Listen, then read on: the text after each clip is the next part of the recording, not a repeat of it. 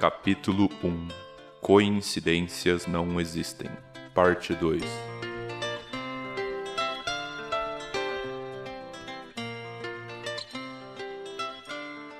Recapitulando a primeira parte do primeiro capítulo de Reino de Cinzas. Como eu havia dito antes, Regatsgura é um, um reino que tem os seus problemas, mas também tem várias soluções. Uma das soluções para os problemas de transporte do reino foi a malha férrea. Depois que ela foi criada, muita coisa mudou no reino. Na última aventura, dentro de um desses trens, de uma dessas locomotivas, estavam Giovanni Bratz Dragos, interpretado pelo Igor, Avel Griinches, interpretado pelo Caio, e Mihail Dalka, interpretado pelo Arthur. Todos os três estavam dentro de um vagão quando eles escutaram um grito. Ou algo bem parecido com um grito. Após escutar esse grito, muita coisa aconteceu. Um comunicado foi dado na locomotiva para que todos os passageiros voltassem aos seus assentos Atenção todos os passageiros. Última chamada para que todos tomem seus lugares. E após um tempo muito veloz, sem muita, muita oportunidade de investigação, os personagens conheceram pela primeira vez um soldate.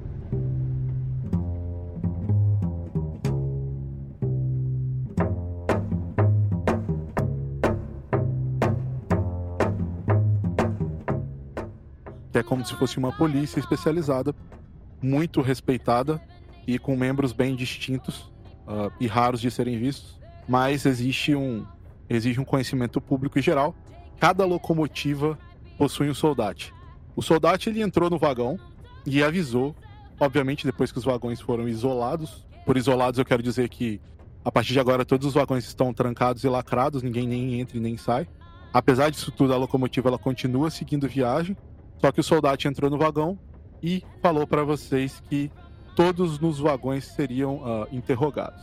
Após esse breve anúncio, o soldado saiu junto com um Bobok, que é como se fosse um, um soldado de patente uh, inferior, e o outro Bobok ficou no, va no, vagão que vocês estavam. Ele ficou na porta. Um silêncio começou a tomar conta do, do vagão que vocês estavam. Burburinhos, a apreensão que existia antes, ela, ela, ela acabou na chegada do soldado, para ser sincero. E aos poucos vocês começaram a criar a falta, não criar, mas aos poucos vocês começaram a perder um pouquinho o medo e, e começaram a meio que tipo começar a olhar para um lado e para o outro. Uh, o Bratz, ele tá nas fileiras mais da frente. É mais exato, ele tá na primeira poltrona à esquerda da porta, entrando na porta no caso. Ele tá o, o, o Boba que ficou ali, ele tá muito perto de você, Bratz. Então assim, ele não tá olhando para você, ele tá olhando pro corredor, até o final do corredor, mas ele não tá olhando para você. Ele parece bem sereno e tranquilo, e assim, você, de todos os três, é o que tá assim, mais em evidência, né? Qualquer movimento que você fizer, obviamente, ele vai, ele vai ver. Avel e, e Mihail, vocês estão bem mais na frente. As portas que ficam entre, que ficam dentro dos vagões, são duas portas no caso, correto? Essas duas portas que ficam no corredor, elas estão abertas permanentemente agora. Elas não estão naquele modo de, de aproximação. Depois que o soldado saiu, o Boba ficou na, na, porta e ninguém falou mais nada. Tá um silêncio na cabine. Bratz, algo a dizer? Alguma ação? Hum, não, uh, eu acho que só se acomodava, uh, sentava no, na poltrona, no mesmo lado que, que ficou, é, ainda, por mais que estivesse em, em, evidência, ficava próximo ali da, da porta e com seus pertences próximo. Avel, após ver toda aquela situação, o posicionamento e a autoridade do soldado não é algo que te surpreende. Você já, você já havia visto um antes. Você sabe que eles são treinados para funcionar daquele jeito. Não é a primeira vez que você viu um, um soldado interagir com o público, principalmente na posição de que ele tem autoridade, igual, igual foi nesse caso. Uh, você vai fazer alguma coisa? Atuação. Essa arrogância sempre me enoja. Uh, nunca vou entender a soberba desses soldados. Passa esse pensamento só na minha cabeça. Eu venho até aqui para dar uma olhada só no que tá acontecendo. Você coloca a cabeça pro lado de fora, ou você só olha pro outro lado, onde o Mihail tá? Eu dou uma olhada pra esquerda, pra direita e o Mihail eu sei que ele tá sozinho, não se movimentou, então só pra esquerda e direita. Ok, você bota a cabeça pro lado de fora, olha pra um lado, olha pro outro. O Boba, que tá no começo do corredor, ele viu, ele viu você, mas ele não fala nada. Aparentemente também não tem mais barulho nem grito, eu retorno pro fundo. Ok. Mihail, Ah, eu vou me movimentar um, ah, pros bancos um pouco mais pro lado, para ter uma visão mais clara do que tá acontecendo no corredor, caso os soldados vão se aproximando. ok. Você vê basicamente a mesma descrição que eu fiz do que eu fiz pro pro Avel. Você você não consegue ver nada, não tem nada demais acontecendo no corredor no momento. O grito foi só aquele grito sufocado. Ah, vocês ainda não conseguem dizer se foi um grito de dor, ou de sussurro, ou foi foi muito abafado, mas foi só aquilo. Algum tempo já se passou, tá? Depois disso. Vocês tiveram um toque de, de, de recolher para os assentos. Muita coisa aconteceu, então já faz um tempinho. Eu ouso dizer que já fazem uns 40 minutos desde, desde o do grito. E que o Boba que tá ali, já fazem uns 5 minutos que ele tá ali parado. E já fazem uns 5 minutos que o soldado se retirou dali, entendeu? Certo. Vocês vão querer fazer mais alguma coisa no modo geral? Não, enquanto o trem estiver se deslocando, pra mim tá ótimo. Eu sei que a gente vai chegar. Não, nada específico. Pode, pode rolar cada um D20. Ah, vai começar. Primeira rolagem de segunda sessão. Ô, louco! Eita, chegou chutando bardo. Começamos bem. Ok, Mihail 20, Prats 4 e Avel 6. Correto? Correto. Correto. Mihail, você observou o Avel tem- botar a cabeça pra fora, voltar e ele não, ele aparentemente não viu nada. Você você percebe o Mihail que o Avel, ele tipo assim, ele se comporta de um jeito que como se ele já conhecesse o local. E ele era o- a única pessoa que não tava junto com vocês na, na cafeteria, Uhum. entendeu? Então assim, é- o comportamento dele é um comportamento meio estranho Meio suspeito. te faz questionar se você deve ou não se comunicar com ele pra perguntar alguma coisa, se ele viu algo ou não, entendeu? Uma, uma outra coisa que você percebe é um barulho, um, um- um barulho como se fosse um, como se fosse um suspiro, como se alguém tivesse com o ventilador ligado na chamada do Discord. Entende? Uhum. Referências. Você escuta um, ba- um- um- barulho como se fosse um assopro, um pequeno assopro. É algo que você consegue perceber só por causa do silêncio intenso. E eu consigo distinguir da onde tá vindo esse, esse sopro? Você pode começar a tentar procurar, tá dentro da sua cabine. Você pode tentar começar a procurar, mas depende de você. É, vou averiguar porque pode ser algum problema na ventilação, alguma coisa que. Algum defeito no tanque pode acarretar algum problema maior. Ok. Você tem três escolhas. Você vai realmente procurar, você vai procurar de maneira superficial, ou você só vai dar uma olhadinha assim pro lado, pro outro. Eu vou- vou procurar de maneira superficial, porque se eu fizer muito Ok. barulho, se eu fizer muita coisa brusca, eu vou chamar a atenção desse guarda. E não é uma coisa que eu quero. Ok. Pode rolar outro D20. Ok, voltamos ao normal. 5. Ok, Mihail 5. Mihail, você ainda não conseguiu encontrar, cara, de onde vem esse suspiro. Esse. Que, que parece vir de algum lugar. É como se fosse um ventinho, cara. Um barulho de um ventinho soprando. Você não consegue identificar de onde vem. Porque você tirou 20 na primeira rolagem, eu vou te dar um outro dado. Pode rolar. Beleza. Um pouquinho mais de vontade dessa vez.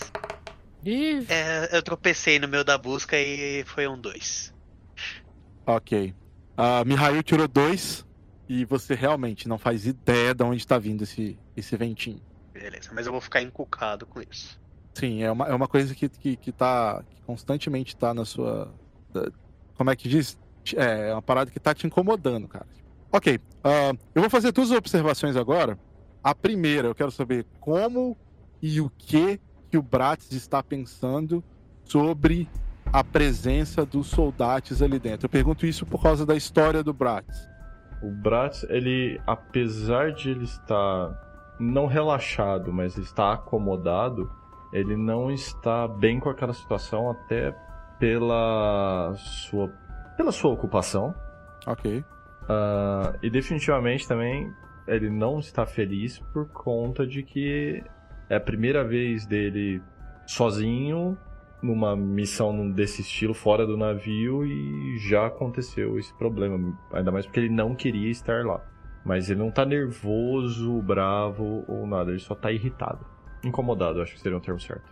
Avel, devido ao seu passado e uma possível perseguição da igreja bissérica para com seu personagem, existe alguma preocupação que o Avel tenha esteja sentindo nesse momento? Eu sei que os soldados até podem fazer alguns trabalhos para a igreja, mas não nos vagões. E eu não estou preocupado com eles aqui. Eu sei que eles estão mais para segurança do que para assuntos religiosos. Então, não. Só tô preocupado com o trem andar. Eu preciso chegar em Fumoras, só. Ok. Então, então, então não tem ninguém de esquerda no vagão, né? Ninguém odeia.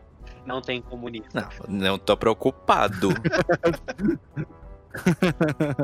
ok, ok. Você não perguntou se eu odiava, ele perguntou se tá preocupado com ele. ok. Um pouco de tempo se passa.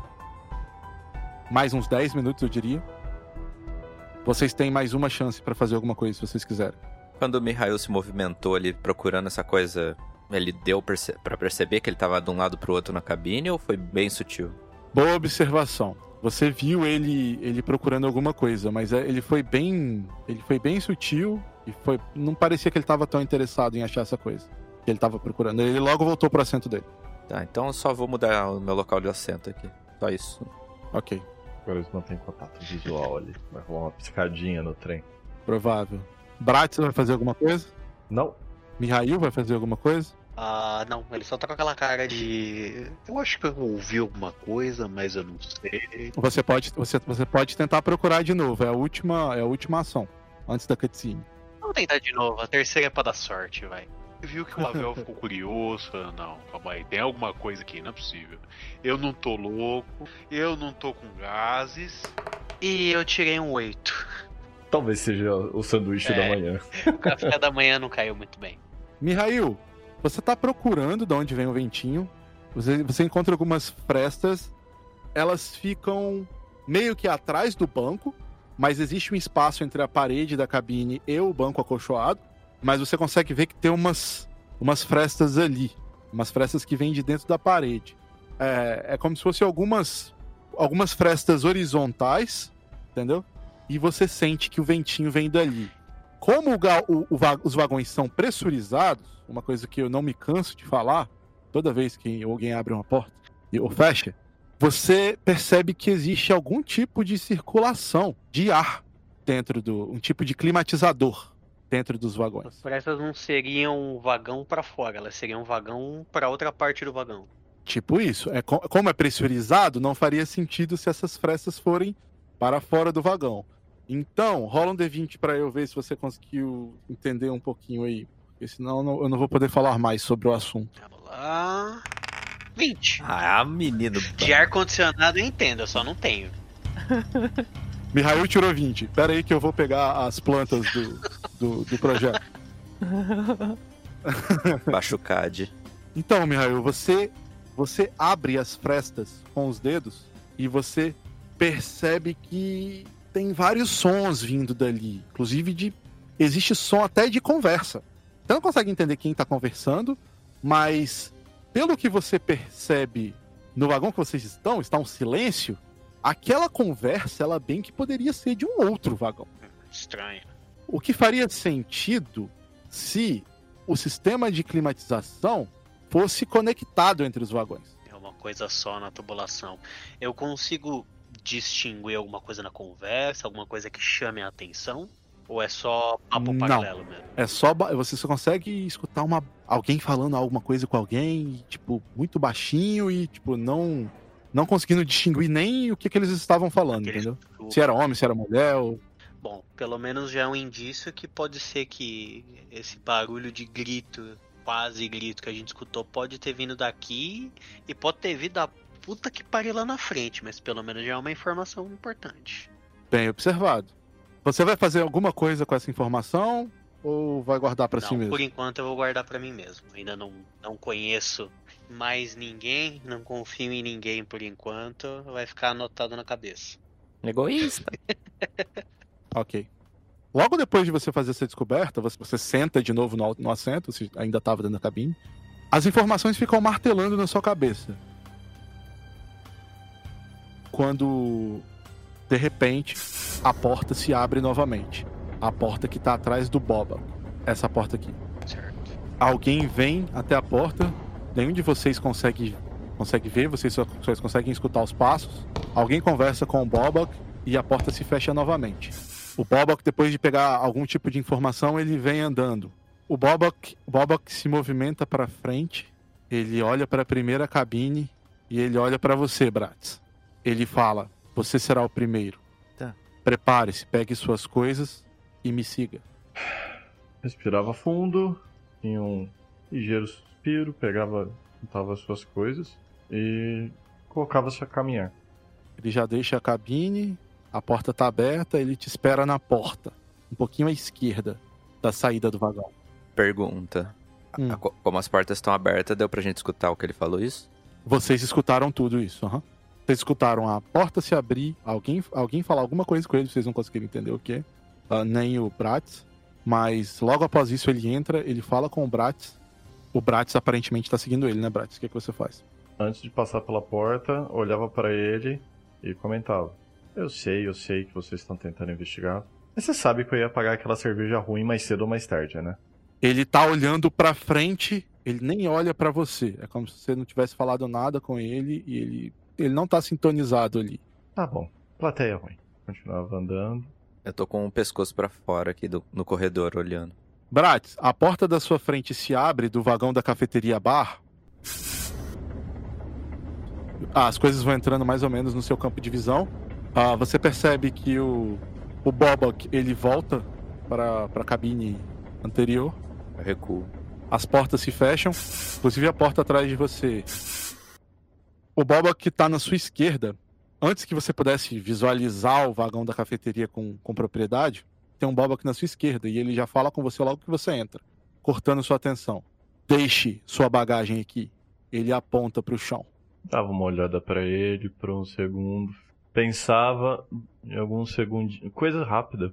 E não entregava para ele. Simplesmente tirava a mochila. Que eu creio que eu não tenha é, roupas suficientes. Então talvez uma mochila um pouco maior só. Simplesmente solta no chão. Solta ali da altura do, do seu ombro, solta a mochila. E suas coisas. Deixa ali. E fica esperando. Olhando para ele. Mas nesse momento, é, tentava dar uma olhada no. Passava um- uma rápida passada de olhos no, no vagão. Assim que você coloca no chão e começa a olhar pro vagão, você percebe que o soldado ele tá sentado na mesa, numa das mesas do centro, na primeira.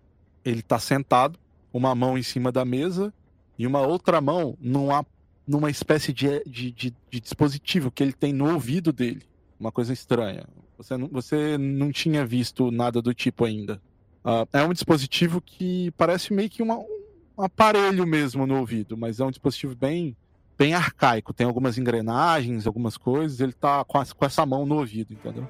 Atrás dele, à esquerda, a garçonete tá bem no cantinho do, da sala, próximo de onde, onde era o bar. E ela, ela tá assim. Você pode ver que ela tá um pouco aflita. Olhava pra ela, vi isso, vindo o. vis- visualizando o clima de merda do vagão. Apontava pra ela e repetia a mesma coisa. Você sabe que eu ia pagar aquela cerveja ruim, não sabe? Não precisava de tudo isso. Podemos simplesmente ter conversado. E fazia alguns gestos com a mão, com as mãos. Quando você meio que termina de falar, os- o, o Boba que tava na sua esquerda fala: Você pode, você pode se sentar na frente do soldado. Ele aponta para essa cadeira. Olhava pra ele de, de canto de olho, não respondia, simplesmente caminhava até. Assim, enquanto caminhava, se possível, tentava visualizar ali ah, se algo tiver, tinha sido mexido diferente da. Se o layout das cadeiras, alguma coisa tivesse sido modificado muito bruscamente em relação ao, ao momento que estava anterior. Com exceção de algumas cadeiras que foram movidas assim quando o pessoal se levantou para voltar para os assentos, não tem nada de anormal, entendeu? Andando, andando nesse processo aí de sair de perto do, do, do, do Bobok e ir pra, pra cadeira, a, a moça olha para você sem graça e, tipo assim, com aquele Com aquele sorriso que. Meio que assim, com aquele sorriso sem graça, ela fala. Ah, não se preocupe, não se preocupe com isso. E tipo, e ela tá meio assim, que meio trêmula e meio nervosa, entendeu? Ele usa uma máscara. Então, assim, ele tá com um device no ouvido direito dele. Ele tem uma mão nesse ouvido. O olho direito dele tá fechado. E o esquerdo tá bloqueado pela máscara. A única coisa que você consegue. A única vibe que você consegue pegar dele é a respiração forte, velho. Sacou? Ok. Uma respiração bem forte por causa da máscara. Apontava pra cadeira e falava: Esse assento, esse assento está ocupado? Aí você escuta aquela resposta numa voz meio abafada da máscara. Sim. Olhava pro cara atrás e dava de ombro com as mãos, tipo, e aí? Mas voltava a olhar. Simplesmente, ao invés de puxar a cadeira, virava a cadeira e sentava-se com a, com a perna aberta, saca? Você escutou que eu disse que o soldado disse sim, né? Sim. Ok. Você se senta, o soldado agora abre os olhos, né? O, o, abre o olho, né? O olho direito dele agora se abre. Ele tira o device do ouvido, agora você consegue ver melhor. É um device cheio de engrenagens. Ele possui uma, uma, uma alavanca pequena que ela, ela vai girando automático sem ele botar a mão. E é um dispositivo um tanto quanto curioso. Após ele, ele voltar, tipo, dar realmente atenção para você, e agora ele tá encarando você, ele vira e pergunta. A primeira pergunta dele é simples: De onde está vindo e para onde está indo? Uh, você quer a resposta curta ou a resposta longa? Não se importe comigo. Venho de Golf Sarate. Pretendo chegar em Fumoras. Em Fumorashi. Ele olha para você. Você percebe que está sendo bem mais analisado do que do que normal, do que normalmente. Era um interrogatório, mesmo que você não estivesse tratando como se fosse um, você estava sendo mais analisado do que você imaginava, entendeu? Sim. O soldado ele continua olhando para você com o olho direito. O que você vai fazer em Fumorashi? Eu vou a, atrás de uma aventura, para ser sincero com você. Eu busco algumas informações. Falava de maneira compassada, debruçando levemente em cima do das costas da cadeira. E eu creio que Fumorashi talvez seja o melhor lugar para eu obter essas informações. Eu sou uma pessoa muito simples, seu soldado. No final das contas, eu só precisava saber de algumas informações em relação a, a um material que eu preciso buscar que eu acabei não encontrando em Faracher. E eu acho que algumas informações que me, me passaram, talvez eu consiga encontrar essas informações numa taverna da cerveja ruim. Ou seja lá qual for o nome, mas é algo, é algo naquela região. Você vai falando, se explicando, a única coisa que você consegue escutar dele é a respiração forte pela massa. Após você terminar, ele pede pelo seu bilhete. Posso ver o seu bilhete? Você tá no seu direito. E entregava, empurrava o bilhete na. Não estendia a mão. Colocava em cima da mesa e deslizava o bilhete na, até o meio da mesa e voltava. O soldado inclina um pouco a cabeça, olha o bilhete e te pergunta: Você poderia descrever os seus movimentos após as portas entre os vagões serem liberadas? Ele está claramente se referindo àquela liberação de portas que ocorre depois que locomotiva começa a seguir viagem. Sim. Não, não sei se você lembra que houve um comunicado Sim. após isso. E é sobre isso, é, é sobre isso a pergunta dele apoiava a mão, apoiava um braço no, nas costas da cadeira e a outra mão segurava a bochecha, encarando ele também. De uma certa forma tentava tentava obter alguma resposta, algum movimento, alguma coisa, mesmo que tenha parte da fisionomia dele. E enquanto isso eu respondia a pergunta: "Sim, eu posso." E apontava com o dedo para a moça, para a garçonete, para a bartender. E ela também pode, porque desde a hora que eu entrei nesse trem. Eu só queria tomar uma cerveja. O soldado, ele, ele ainda tá na mesma posição. A, a mulher, a garçonete, ela tá na mesma posição. Ela não tá olhando para você, ela tá meio que olhando para frente, assim, tá bem apreensiva. Ela tá meio que abraçando a bandeja, né? É, pressionando contra o, o peito, o tórax. E ela não olha para você. Aí o soldado te, te pergunta de novo.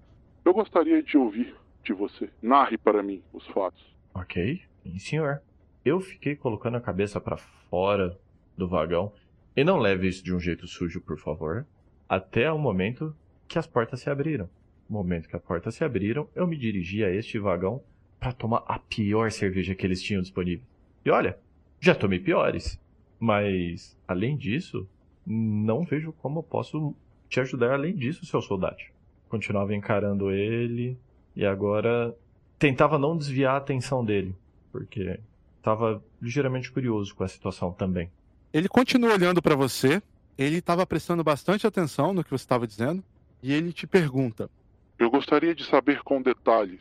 Após a liberação dos vagões, você viu alguém se movimentar com você? Ou foi somente você que veio até aqui? Por um momento olhava embaixo, olhava para baixo, olhava na direção dele.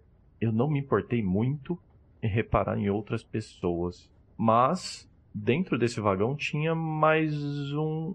Acho se eu não me engano, tinham duas pessoas sentadas e apontava onde tinha o, o cavalheiro, a, a pessoa com cartola e um outro entusiasta conversando apontava um polegar para trás. Inclusive, eu sentei naquele canto ali. Que além disso, eu não me recordo. Talvez tivesse alguém sentado nessa mesa. Sinceramente, seu soldado. Eu só queria tomar minha cerveja e ganhar um sorriso da garçonete. Foi a minha missão do dia. E fazia. Passava a mão na frente, no melhor estilo Gil Gomes. Soldado, escuta o que você tem a dizer. Você conseguiu perceber meio que por cima do seu ombro o, o Bobok ele tinha acabado de verificar os seus, uh, os seus pertences. Ele você percebe que ele está checando a sua arma. Tranquilo. Para falar a verdade, foi exatamente por isso que eu tinha jogado o polegar para trás e, e olhado por cima do ombro na direção da, da mesa. Ele, ó, ele verifica a sua arma, ele começa a guardar tudo de volta do jeito que estava. O soldado te, te pergunta, te faz mais uma pergunta. Certo, então vocês eram em quatro pessoas aqui na cafeteria passava a mão no queixo, como se estivesse pensando. Como eu disse, é, se não me lembro se tinha alguém sentado nessa mesa. Minha visão estava direcionada para garçonete, mas se contarmos ela, sim, quatro a cinco pessoas seria um bom número. Não um número cabalístico, mas seria um bom número. Coisas pensar. Falava enquanto como se estivesse realmente buscando na memória. Você percebe que tinha uma prancheta na frente do, do soldado ele começa a preencher essa prancheta enquanto você ainda estava ali. A distância era bem considerável, então não dava para você ver o que, ele estava escrevendo. Então eu olhava por cima do ombro e via se ele tinha me, se minha arma ainda estava com o, o Bobok ou se ele guardou ela também. Aparentemente o Bobok reembalou tudo que você tinha trago, inclusive sua arma. Tá bom. O soldado termina de preencher o que ele tinha que preencher. Ele olha para você e fala: Pode voltar pro seu assento. Tudo isso? Tudo bem. Não vou insistir. A porta se abre. Uh, deixava a cadeira do mesmo jeito que estava. Uh, caminhava até o meio de, de frente para ele, verificando se ele ou a garçonete, a bartender, iriam ter alguma ação. Alguma ação dos dois, enquanto eu estava caminhando? Nada. Ok. Virava na direção do Boba, que pegava minhas coisas sem abaixar a cabeça, só olhando e. para não perder ele do campo de visão tentava verificar, talvez, do, do peso, talvez, que a, se a sua arma ainda estivesse lá, realmente. A porta se abre, aparentemente a sua é bem, dá para ver que a sua arma tá ali por causa do tamanho dela, ela se sobressai do seu da sua das suas malas. Então dá para você ver que a sua arma ainda tá lá. A porta tá aberta e você percebe que o outro Boba também se posiciona na mesma posição de antes e a porta do outro vagão se abre também. Tá bom. Volto pro meu lugar, mas dessa vez não ficava, mudava de assento para manter um campo de visão da, da porta. E chegando na, na cabine verificava se realmente estava tudo lá. Quando o Bobok, que estava fora do vagão, ele ia, voltava te acompanhando, a porta que estava do vagão de vocês, ela, se, ela, ela abriu, você passou. Quando o Bobok volta, ele está ultrapassando essa porta do vagão e a porta se fecha com ele ainda, ainda no meio dela de forma bem, bem abrupta, bem. Eita porra! Bem forte. E ela fecha na perna dele, no joelho dele, na altura do joelho. Ele grita, obviamente. Seria estranho se não gritasse. Ele solta um belo de um grito. bem diferente do que vocês, tinha, vocês tinham ah, escutado antes, entendeu? A teoria da fresta de vento já está começando a fazer mais sentido. Eu quero saber o que, que vocês fazem quando vocês escutam o grito. Bright, você estava acabando de sentar. Ok. Colocava a cabeça pra dar uma olhadinha, mas se possível de uma maneira que não que não parecia que o resto ali do do outro vagão conseguisse enxergar. O Bobok tinha colocado só um pé dentro do vagão e a porta tinha fechado na altura do joelho dele. A porta estava imprensando, esmagando a perna dele. Ele gritava e, a, e, a, e existia apenas uma fresta de, um, de, uma, de uns três, quatro dedos de porta aberta ainda, entendeu? Hum, olhava. Hum, isso deve ter doído. Voltava à mesma posição. Todo mundo que estava no vagão vai para as portas. Inclusive aquele jovem que estava atrás, o casal de senhores e a família que nunca tinha saído daqui. Todo mundo tá no corredor olhando. O que vocês fazem, Avel e Mihail? Eu tô na porta olhando também. Ah, eu vou olhar. Eu vou olhar só da, da fresta da porta pro corredor. Não vou. Não vou sair muito da cabine. Ficar ainda dentro da cabine só tentando olhar. Rola um D20 cada um de vocês. Eu rolei 12. Ah, 14, apesar do dado não ter saído, mas é um 14. Quase. Rolei um 8. Ok. Avel 12, Mihail 14 e Bratz 8. Mihail, quando ele começa a gritar, primeiro sua reação foi tomar um susto e você olhar. A segunda coisa que acontece é você escutar esse mesmo grito nas frestas. Então foi, proposi... então foi proposital, mas eh, tinha alguma coisa.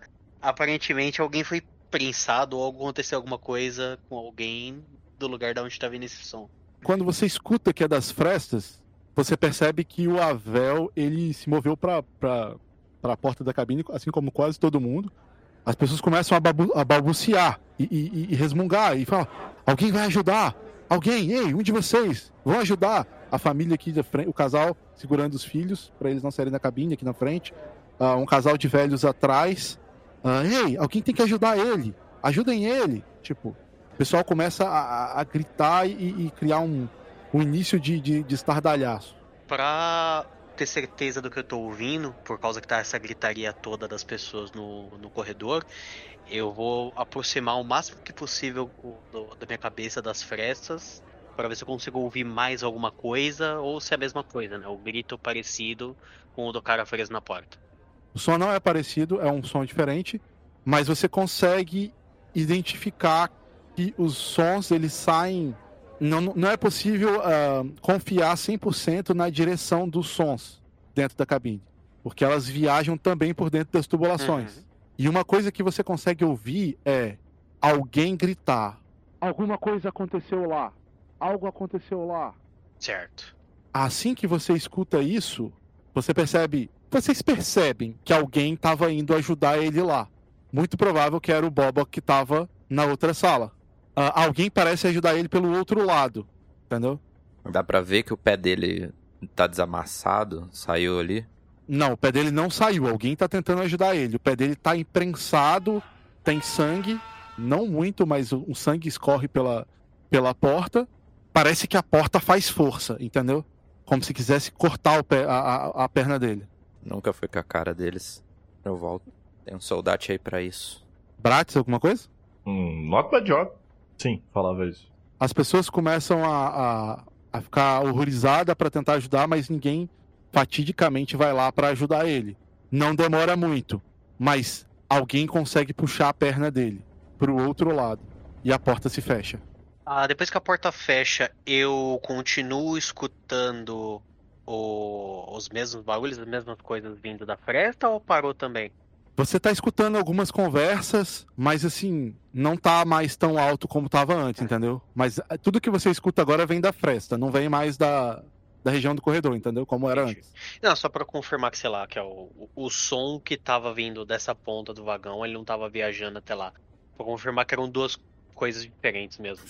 A porta de trás do vagão se abre. Ela tá escancarada agora. Aquela olhad- olhadinha de leve, pra ver se consegue ver alguma coisa. A curiosidade dos barulhos tá, tá me corroendo. Você não consegue ver, além das pessoas curiosas que estão nos corredores, na- nas portas das cabines, você não consegue ver ninguém, entendeu? Uhum. Eu só consigo ver que a porta abriu. Também não dá pra ver se Sim, você consegue ver que a porta Também não abriu. dá pra ver se tem alguma movimentação aqui na porta ou dá pra ver só que a, que a porta abriu, pura e simplesmente. Nessa porta de trás, você Isso. disse? A porta só abriu de forma au- automática, né? Tipo, coordenada, vamos dizer assim. ele- Não é eletrônica, né? Mas foi uma, foi uma força. Foi uma força externa, não foi que ela foi aberta à força nem nada. Ela simplesmente abriu, ela despressurizou e abriu. Além da porta, tá bem escuro, não dá pra você ver. O trem tá movimentando ainda, né? Sim, sim, nada, nada, na- nada aconteceu. Então tá ótimo. Tem alguma menção de, de movimentação ah, na porta de onde tava o Bobok, alguma coisa ali, ou por enquanto nada? Arrancaram a perna do cara lá e, e, e tá travado. Ele não perdeu a perna, eles conseguiram puxar ela pra fora no carro. É, não, puxaram, puxaram ele pra fora do, do negócio. Sim, sim, sim. A- apo- apesar- apa- após isso, fica aquela marca de sangue na porta, mas a porta tá trancada, essa porta da frente. Beleza. Vou guardar pra ver o que vai sair daquela porta então. Ok. Essa porta volta a se fechar. Ah, desculpa, a Vel, depois que essa porta abriu, você saiu da sua posição, você foi ver se essa porta abriu mesmo. Você escutou um barulho de porta, mas você não sabe qual porta que abriu, entendeu? Não, deve ter sido a que deu falha. Não tô. Eu falei, não tô preocupado, não. É só- os caras são soldados meio bananas, ficam fazendo atrapalhada. Ok. Bratis, alguma coisa? Eu devo ter ouvido isso bem de longe, não é? Já escutou que uma porta abriu e fechou, mas você não sabe qual é, entendeu? Pode ter sido uma dessas que abriram e fecharam novamente. A única porta que você tem visão é essa. Ah, não, apesar de ter ouvido um barulho mais longe, tinha. Até o final do corredor tinha mais duas portas pressurizadas. Então tava mais preocupado ou intrigado com o que tava acontecendo na porta da frente. Do Bobo que quase perdeu o pé. Vocês já percorreram algum tempo, tá meio difícil de vocês terem uma noção de quanto tempo, por causa de tudo que tem acontecido. Mas ainda falta bastante tempo ainda pra vocês chegarem lá. É uma, é uma viagem considerável, entendeu? Tá, eu tenho noção do tempo, né? E sei que enquanto tá andando, tá no ritmo normal, vai chegar no horário normal. Sim, é bem capaz que chegue no horário normal. Vocês ainda têm umas 7, 8 horas de viagem. Nossa. Então eu vou quase deitar no banco. Falar, ah, meu Deus, isso aí vai passar logo. Ok. Bratis nada e Mihail mais nada, né? Mais nada, só Sim. ficar de ouvido só. Ok. A porta se fecha e o silêncio volta a reinar dentro do vagão.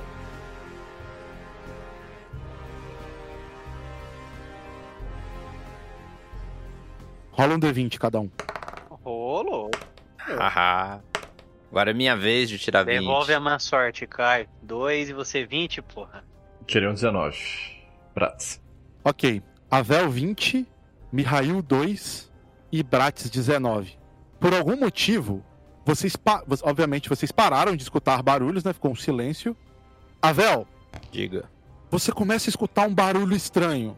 Não é embaixo, não é dos lados, mas é um barulho em cima, como se alguém estivesse andando por cima do vagão. Para você, os passos são claros como o dia. Podem ser uma ou duas pessoas. Bem em cima do meu vagão ou vindo por cima? Em cima desse vagão que vocês estão, mas não tá bem em cima de você. Parece que tá nessa região aqui, ó, se aproximando. Caramba. Eu venho pra cá. Ah, Mihail não escuta, mas o Bratis começa a escutar uns passos vindo por cima do vagão. Ok. É, com cuidado e sem demonstrar muita afobação, até porque não quer que seja visível pra, pra janela, pela porta do frontal, tirava a espada do, da proteção, ia desenrolando de maneira ágil, porém com cuidado. Eu quero olhar pro teto da minha cabine e do corredor pra ver qual que tem, tipo, uma saída de ar ou coisas assim. Se é passo, são pessoas. Se são pessoas, elas podem sair por cima. Então, onde é o provável local? Existe uma, uma escotilha no centro do vagão, no meio do corredor, uma aqui no meio. E vocês, você sabe, Avel, que existe uma escotilha. Essa parte do meio que divide os dois, ah, eu não expliquei isso pra vocês, mas as partes que divi- que dividem os vagões possuem um tipo de túnel com uma lona bem grossa, entendeu? Dá pra cortar, mas é, é, uma- é uma- é um, é um tecido muito rígido, que ele faz uma acoplação entre entre os dois vagões, entendeu? Vocês sabem aquela. Já viu aqueles ônibus que eles são tão grandes que eles têm uma ligação no meio deles? Aqueles ônibus sanfona, né? Uma sanfona. Então, assim, quando a pessoa vai passar de um vagão pro outro, você não tem acesso ao exterior, entendeu? Entendi. Ok. E Avel, você, você escuta os barulhos você já avista que a escotilha é aqui. Antes de você fazer alguma coisa, o Bratz também escutou. Quer fazer alguma coisa, Bratz? Ah, onde que é a escotilha, perdão? No centro do vagão. No centro do vagão? Tá, os barulhos estão vindo mais pro centro do vagão do que pra porta, certo? É como se eles viessem andando. Sim, mas eu sei desse dessa escotilha do centro. Isso eu sei. Não, eles estão vindo andando como se fosse do outro do, do início do vagão pra cá, entendeu? Aqui eu não conheço escotilha, eu não conheço a estrutura de trens. Sim. Então eu vou continuar olhando pra frente. Eu tô te falando o barulho que você escutou, é como se eles tivessem vindo dessa região. Como eu sei que não dá pra abrir a janela, eu vou continuar olhando porque até então a única forma de entrar e sair é dessa entrada e da outra. Mas como tem mais gente entre eu e a outra saída, eu prefiro me focar nessa daqui. Ok. Quando vocês escutam, parece que algum outro tripulante escutou também. E esse tripulante grita: Tem alguém? Tem alguém em cima? Acho que tem alguém em cima. Eu tô ouvindo passos. Tem alguém andando em cima do vagão? Meu Deus, o que está acontecendo? E aí o pessoal começa a ficar um pouco aflito, né? Tipo, vocês aparentemente são os únicos ah, integrantes do vagão que são, assim, mercenários num nível de que, tipo, vocês possuem arma de defesa pessoal.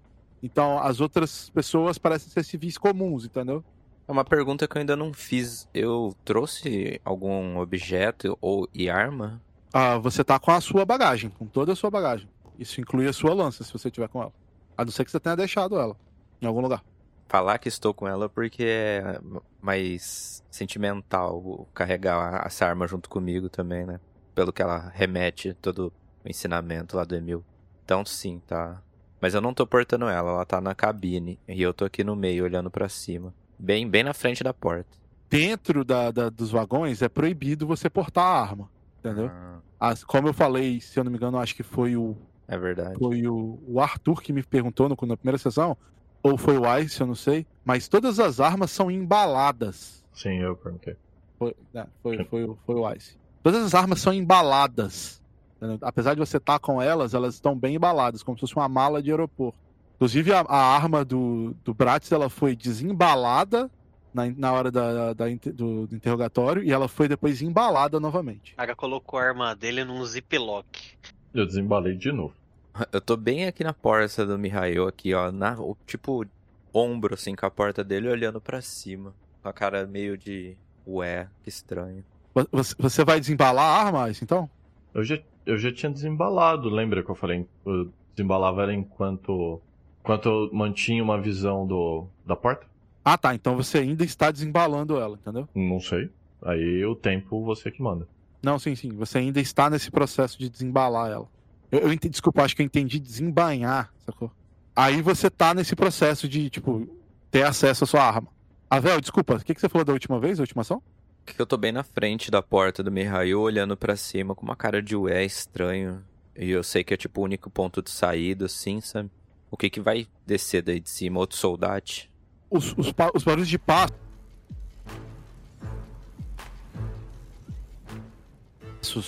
vão chegando na extremidade do vagão. E, ele- e o barulho para, de passos, né, ao menos. Mihail, você percebe que o Avel começa a se movimentar de forma estranha, olhando pra cima. De repente as pessoas começam a falar de gente andando em cima do, do vagão. Ah, você não conseguiu escutar direito esses passos, mas agora você tá um pouco curioso. É, agora que eu vi o Avel se movimentando pro meio do corredor e eu ouvi as pessoas falando, ah, eu tenho alguma outra percepção do ambiente? Remete a algum som diferente? Ou alguma coisa perto da janela? Alguma visão? Não, dessa vez nada. Não tem nenhum barulho sequer nas frestas.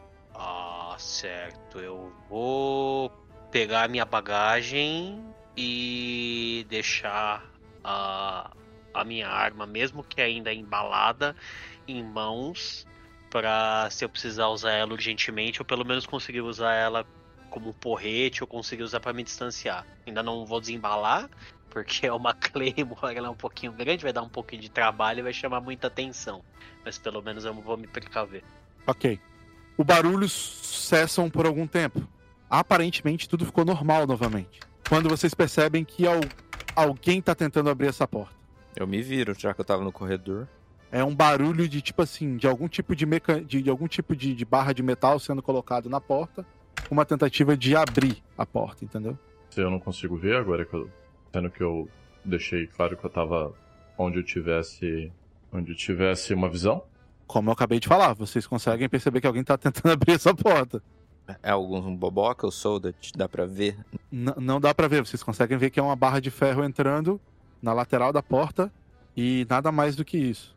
Ok. ah, eu já consegui tirar a minha espada? Desembalando ela ainda. Tá bom. Ah, se eu vier pra esse lado, quem tá entrando consegue me enxergar?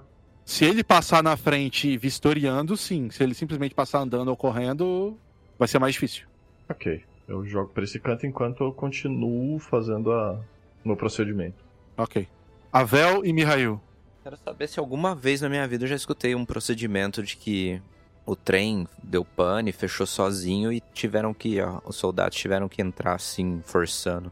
Não que você recorde. Se aconteceu, foi oculto. Foi ocultado. Tá ficando cada vez mais estranho na minha cabeça esse procedimento. Parece um, que selaram um trem pra invadir ele. Eu vou me aproximar, vou, vou dar uma de curioso, vou vir até aqui pra ver se eu consigo enxergar melhor do outro lado. Você parece que a, a ideia da barra de ferro não tá indo muito, não tá dando muito certo não. Obviamente que o vagão começa a des- despressurizar, né, um pouco, cada vez que existe alguma movimentação por parte da- do cara da alavanca do outro lado, mas você ainda não tem visão, não tem tipo uma fresta pra você olhar, entendeu? É como se alguém estivesse tentando abrir uma porta de um carro colocando um pedaço de metal por dentro do- do- da porta, entendeu? Tá. E não dá pra ver nada pela janela da porta, Fu? Pela janela de vidro? Ah, não tem. Não, não, tá tudo escuro, não tem nada. Não dá pra ver nada. Eu dou uma olhada pro Brat assim, só, só pra ver que tem alguém ali, mas sem encarar, sem perguntar nada. Eu vou voltando assim, tá muito estranho, vou falando em voz alta, assim. Fico aqui, de olho na porta. Mihail, alguma coisa? Ah, depois dessa toda movimentação, eu vou começar a desembalar a arma. Se tão for, se- pelo que eu escutei, que quando pressionaram o cara na porta, aconteceu alguma coisa, possivelmente do outro lado ou em outro vagão. É, pessoas viajando por cima do trem, agora estão tentando forçar a porta. Pra mim é uma coincidência muito grande. Já não, não tá na minha cabeça que talvez não seja o soldado tentando voltar a olhar a gente. Sim, pode estar dando algum problema. E enquanto eu vou começar a desembalar, eu vou ainda ficar de ouvido pra ver se eu escuto mais alguma coisa pelas frestas. Eu tive uma ideia, posso fazer uma ação? Pode. Eu. Ps, ei, cara. Já falando, né, diretamente aqui pra Mikhail. É, ele ganhou a minha atenção. Oh. Tan, tan, tan, tan, tan. Eu, é, ele tá olhando. O que, que é? Você ganhou atenção, mas você vai olhar pra mim? É, eu olhei pra você. Eu ainda continuo fazendo, mas eu tô olhando pra você, já que você chamou. É que você tá sentado aí, você não se mexeu. Não é- não mexeu o Porque token. tenho vergonha, moço. Então eu chego mais aqui. É, tá muito estranho o que tá acontecendo aqui. Eu nunca vi. Eu sou de Fumora, mas. Então, como eu disse, nunca aconteceu isso. Você consegue me dar uma ajuda aqui só pra eu ter noção de que tá tudo bem? Ah, talvez. Eu escutei alguma coisa vindo aqui dessa cabine. Parece que tem alguma abertura de ar de algum cano ou coisa. E dá pra ouvir sons de pessoas que parece ser de outro canto desse trem. E É, isso mesmo, sons. é. Mas não tem a ver. Ou tem a ver. Ah, ah, acho que sim. Quando aquele soldado ficou preso, eu escutei outro som de grito e pessoas discutindo vindo dessa fresta. Ah, talvez se aconteceu aqui desse lado, pode ter acontecido em outro lado isolado do trem também. Você É, ouviu? meio que eu não ligo pro que ele fala, eu falo assim, quase interrompendo no final da frase. Você é forte? Ah, é, ah, sim, eu acho. De quanto você tem de altura? Pronto, o cara tá me olhando de cima a baixo. Eu levanto pra ele ver a- a- se a minha estrutura é, é próxima dele. Ah, não, não, já serve. Me ajuda aqui então. Eu venho aqui pra tentar subir na saída de ar que você falou que tinha aqui no meio. Dá um pezinho aí, por favor. Já que eu não tô tendo tanto sucesso ali nas frestas e o pessoal escutou tanta coisa aqui em cima, eu ajudo na ideia do. Do, do senhor encapuzado. Enquanto vocês estavam se reunindo aí e tendo essa conversa, o Bratz termina de, de desembalar a arma dele, né? E tinha um, um casal, um casal de velhinhos idosos aqui que eles já estavam já quase que no meio do corredor. Eles perguntam pra você: "Mas o que vocês estão pensando em fazer? Vocês vão abrir a única coisa, vocês vão abrir uma porta, eles estão tentando entrar aqui. Vocês não sabem o que eles podem fazer". E aí todo mundo meio que começa a entrar na pilha, tipo assim, com medo que vocês fossem abrir escotilha, entendeu? E quem tivesse em cima fosse entrar. Eu viro assim pra eles, eu não, não gosto de velho, não gosto de autoridade. Shhh, quieto, vou. Eu vou tentar descobrir porque tá muito estranho isso aqui. Eu não gosto de velho. Mas de velho. pariu, cara, vai ser cancelado no segundo capítulo. Caralho. Desculpa, Twitch. É, só fica palpitando, não faz nada. Sua idade eu não mexeria aí. Essa é uma atitude muito rude, viu? Viu, jovem? É uma atitude rude. Tá bom, tá bom. Depois eu peço desculpa. Vai, dá o pezinho logo que eu não aguento mais esses dois aí. Eu falo meio baixinho assim pro Mihail. Eu vou ajudar ele. Você tá escutando isso tudo aí, Brat. Se você quiser fazer alguma coisa, é sua hora. Colocava a cabeça pra fora. eh, De uma maneira. Só, só o canto do olho, só pra ver o que tava acontecendo com os comentários. E fala numa voz relativamente baixa. Pude. Pude a minha rola. Gargalhava e voltava. Eu olhava na direção da porta pra ver se a. como tava o andamento da, do, da pessoa com o pé de cabra. A pessoa com pé de cabra estava tentando ainda achar uma oportunidade para abrir a, a porta, mas a- a- não me parecia uma ideia tão inteligente aquela ali do pé de cabra, entendeu? Porque é, é- era uma barra de ferro tentando abrir uma, uma porta que botou pressão suficiente quase para arrancar uma perna, entendeu? Então não, não- não fazia tanto sentido, mas a pessoa ainda estava ali tentando de algum jeito raspando e tentando achar alguma alguma alavanca, entendeu? Tá bom. Olhava pro resto do corredor para ver se o pessoal ainda tava no corredor. Ah, sim, o pessoal ainda tá lá. Pa- Aparentemente, um, um- uma das, um dos tripulantes do vagão. ah, inclusive, você meio que lembra de ter pego o, o trem com ele, vindo de Golf Sarat. Ah, ele tá tentando aj- ajudar um outro rapaz, um rapaz que tava lá na cafeteria com você, ah, a subir na escotilha, aparentemente. Porque agora você consegue enxergar uma escotilha ali em cima. Eu que vou subir, não vou subir o Mihail, não. Colocava a mão na boca como se fosse pra fazer um, um eco ou amplificar o som e falava: Ai meu Deus, eles estão tentando entrar pela porta da frente! E voltava pra dentro do, do vagão. Pensei que você ia gritar, ai meu Deus, vândalos! Bom, o Brat solta o gritão no corredor. Vocês estavam tentando equilibrar ali pro, pro, pro Avel subir no, no pezinho do, do, do Mihail. Quando vocês escutam essa patifaria aí vindo do. Outro velho ranzinza. Nossa senhora, não aguento mais, velho. Então, Caio, você tá subindo. Você sobe, né? Obviamente. Tem três mecanismos de, de liberação da, da, da escotilha. E você percebe que dois são manuais. E o terceiro parece que você tem que botar. eh, Você tem que girar as alavancas de uma sequência correta, entendeu? Tipo, tem uma. Tem claramente uma, um aviso de não abra, né? Uma trava, né? Que só abre com a sequência correta. Nossa, eu- tenho alguma noção? Tipo, tem desenho, um, dois, três. Ou eu posso faz- tentar fazer as combinações, já que são três? Ah, é basicamente um processo de tipo alavanca para esquerda, alavanca para direita, sacou? Ah, mas não tem nada tipo de número nem nada não. Parece ser uma sequência mesmo de, de não parece ser padrão, entendeu? Parece ser, parece ser uma uma tranca mesmo. Eu pergunto pro Mihail, tá pesado? Você tá aguentando bem aí? Porque aqui eh, vai demorar um pouco mais do que eu imaginei. Ah, Por enquanto, tá tranquilo. Você vê que ele tá segurando, mas ele tá, tá começando a se incomodar um pouco com o peso. Foi mal, já vai. Eu viro as três pra esquerda. ok. Você tem força 3, mano. Você tá ok, pode ficar de boa. Ah, mas ele não sabe o que é. É que ele tá fazendo charme. Ah, você tá ocultando, desculpa, desculpa. Aquele miguezinho de boa, né? Que boa, pode crer, pode crer. Vocês estavam ali naquela sequência de, de, de tomada de decisões. Quando vocês estavam subindo para tentar, e, o o Avel estava tentando descobrir um jeito de, de abrir a, a, a escotilha. Bratz, você escuta uma explosão muito perto de você. Foi à sua direita, parece ser em cima dessa porta, mas em cima, na parte de cima, entendeu? Do vagão. Sim. Você escuta uma explosão alta. E, e após a explosão, vocês percebem que a locomotiva ela se mexe, velho, com uma forte turbulência, sacou?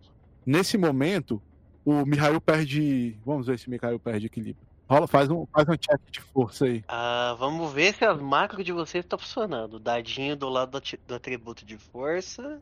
Pá, Boa. Tá funcionando. 18. Boa.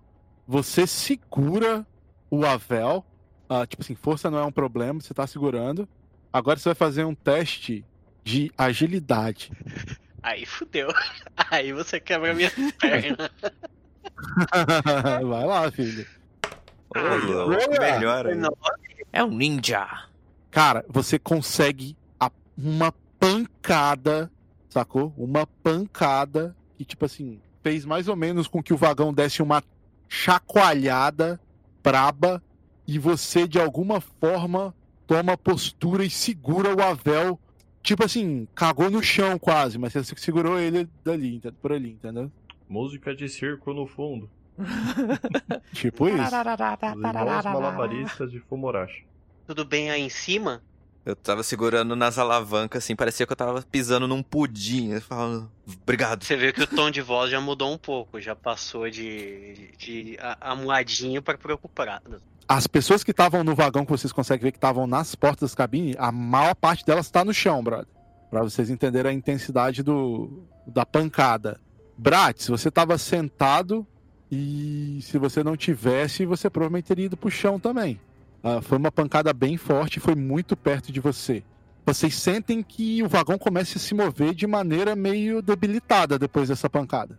É, ok. E, e até o corredor assoviava pra chamar a atenção do exatamente da, da dupla de contorcionistas no corredor. A dupla do Circo do Sulé. É, Circo do Chulé, né? Vocês escutam o assovio. Como mudou todo o cenário dessa putaria, acho que eu vou ajudando na, na postura pro, pro rapaz descer. E eu vou olhar em direção onde veio o assobio. Pô, eu tentei abrir, não consegui nada, então tá bom. Vou descer. Ah, você não chegou a tentar muito, na real. Eu falei que ia virar as três pra esquerda. Ah, desculpa, eu não escutei. três pra esquerda e o bagulho explodiu na outra ponta. Não vira pra direita não, cara. Deixa assim. ah, não, não consegui, não consegui es- escutar você, velho, desculpa. Ah, você virou as três pra esquerda, mas logo aconteceu a explosão. Então, não abriu, se é, se é isso que você quer, você quer saber. Ela não abriu, você caiu no chão. É combinação, vira as três pra direita. Você vai botar ele no chão ou vai continuar, o, Mihail? Ah, eu senti que ele continuou a fazer a movimentação na- nas alavancas. Sim, ele tá ainda, ele tá ainda ali na, mexendo Bom, ali. então eu ainda vou segurar ele na, na mesma posição. Só dar um, um tapinha na altura do joelho dele. Pra ele entender que talvez não seja a hora de mexer nisso agora. Um minuto, mais um e minuto. vou virar a cabeça pra olhar o, da direção que veio subir. Você vê o, Bra, o, o Bratis lá no fundo do corredor lá, um. É, com a mão que não está segurando a arma, fazia questão de deixar essa, esse braço pra dentro do, do da cabine. Ok. O barulho foi. A explosão foi aqui atrás, bando de. Vocês estão no lugar errado. Eu falo que não tô normal. A gente tá sendo invadido. Não querendo falar alto, mas falo mais alto do que eu queria. Sim, aqui atrás. E aqui pode ser a resposta. E vou continuando. O que, que você vai fazer agora então, ô, Avel? Três pra direita. Nada ainda. Primeira pra esquerda, duas pra direita. Virou Skyrim, vai tentar todas as combinações da porta. Então, vai quebrar o lockpick. Não, são só três. É pouca tentativa. Pouca combinação. Ah, ela, ela vai para um lado, você pode ficar assim, fazer 60 vezes pra direita, se você quiser, tá? É, não é como se ela travasse, não, tá? Ela vai pra direita e pra esquerda. Então, eu achei que era ou pra direita ou pra esquerda. 50-50. Não, ela vai pra direita e ela também vai pra esquerda. Mas você pode ir tantas vezes que você quiser. Ela volta pro lugar original depois que você vai. Você vai pra direita, ela volta pro lugar original. Você vai pra esquerda, ela volta pro lugar ori- original, como se fosse uma Tem tipo maçaneta. uma molinha, você vai e ela volta. É, ent- entendi, entendi. Então é isso. Primeira pra esquerda, as outras duas pra direita. Ok, ah, ainda não abriu. A, a escotilha ainda tá travada. Ah, o Mihail ainda tá segurando. Bratis acabou de falar que tá escutando um- que o barulho da explosão foi lá perto dele. Ah, eu desço então. Essa merda aqui. Não abre essa porra. Eu afasto assim, falo, desculpa aí, obrigado. Nesse todo o tempo, continua com o polegar apontando pra porta por um momento, pensando. É, desculpa, tem uma observação. A pessoa que tava tentando abrir a porta não tá mais. A pessoa que tava tentando abrir essa porta aqui não está mais tentando. Ó, eu viro e falo pra ele, ó. Tenho quase certeza que a gente tá sendo invadido. E vou pra minha cabine. Porque agora eu também vou desembalar minha lança porque tá ficando perigoso. Ah, Fu, olhando pra cima, pro, pro teto do vagão, dá pra ver alguma alguma diferença, né? Se tem, se tem alguma coisa fazendo peso em cima, ou quando os passos, é, o barulho dos passos que o pessoal tava ouvindo acabou, não tem mais nenhuma menção de movimentação em cima. Não, depois que os passos acabaram, acabaram aqui, a explosão aconteceu minutos depois, entendeu? Beleza. Eu vou voltar pra minha tarefa inicial antes do nobre senhor mal encarado me interromper. e vou tirar a minha arma da, da bagagem. Vou continuar desembalando ela. A lição que o Avel, que o Avel tirou da, daquela escotilha é que bem provável que tem que ser um tripulante para poder saber a combinação correta para poder abrir a escotilha, porque senão qualquer pessoa poderia abrir, entendeu? Eu tentei na sorte. Prates, você percebe que eles cagaram para sua informação de que a explosão foi foi foi Ah, se isso fosse um navio. eh, tentava se aproximar virando novamente, verificando se através daquele. Porque a- as portas são, são de vidro, né? Lembra? Elas são transparentes, dá pra enxergar do outro lado, certo? Ah, essa essa essa porta tá escura, não dá para você ver pelo vidro. Até escura. Porque não tem luz aqui em volta ou. A- apa- aparentemente não tem luz do outro lado, entendeu? Tá, mas hum, olhando pela janela, tá de noite ou tá de dia? Tá de dia, tá de dia. Só que ah, não, não, tem, não tem luz aqui. Como eu já expliquei, essa parte é isolada, né?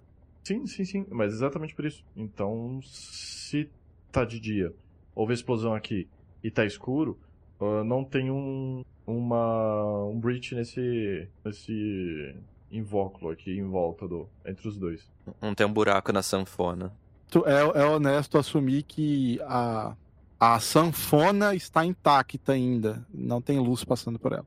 Ah, você também não chegou muito. Se você quiser, você pode ficar bem pertinho da porta para você tentar ver se tem alguém aqui, ou aqui, ou aqui, ou atrás dessa, dessa porta, entendeu?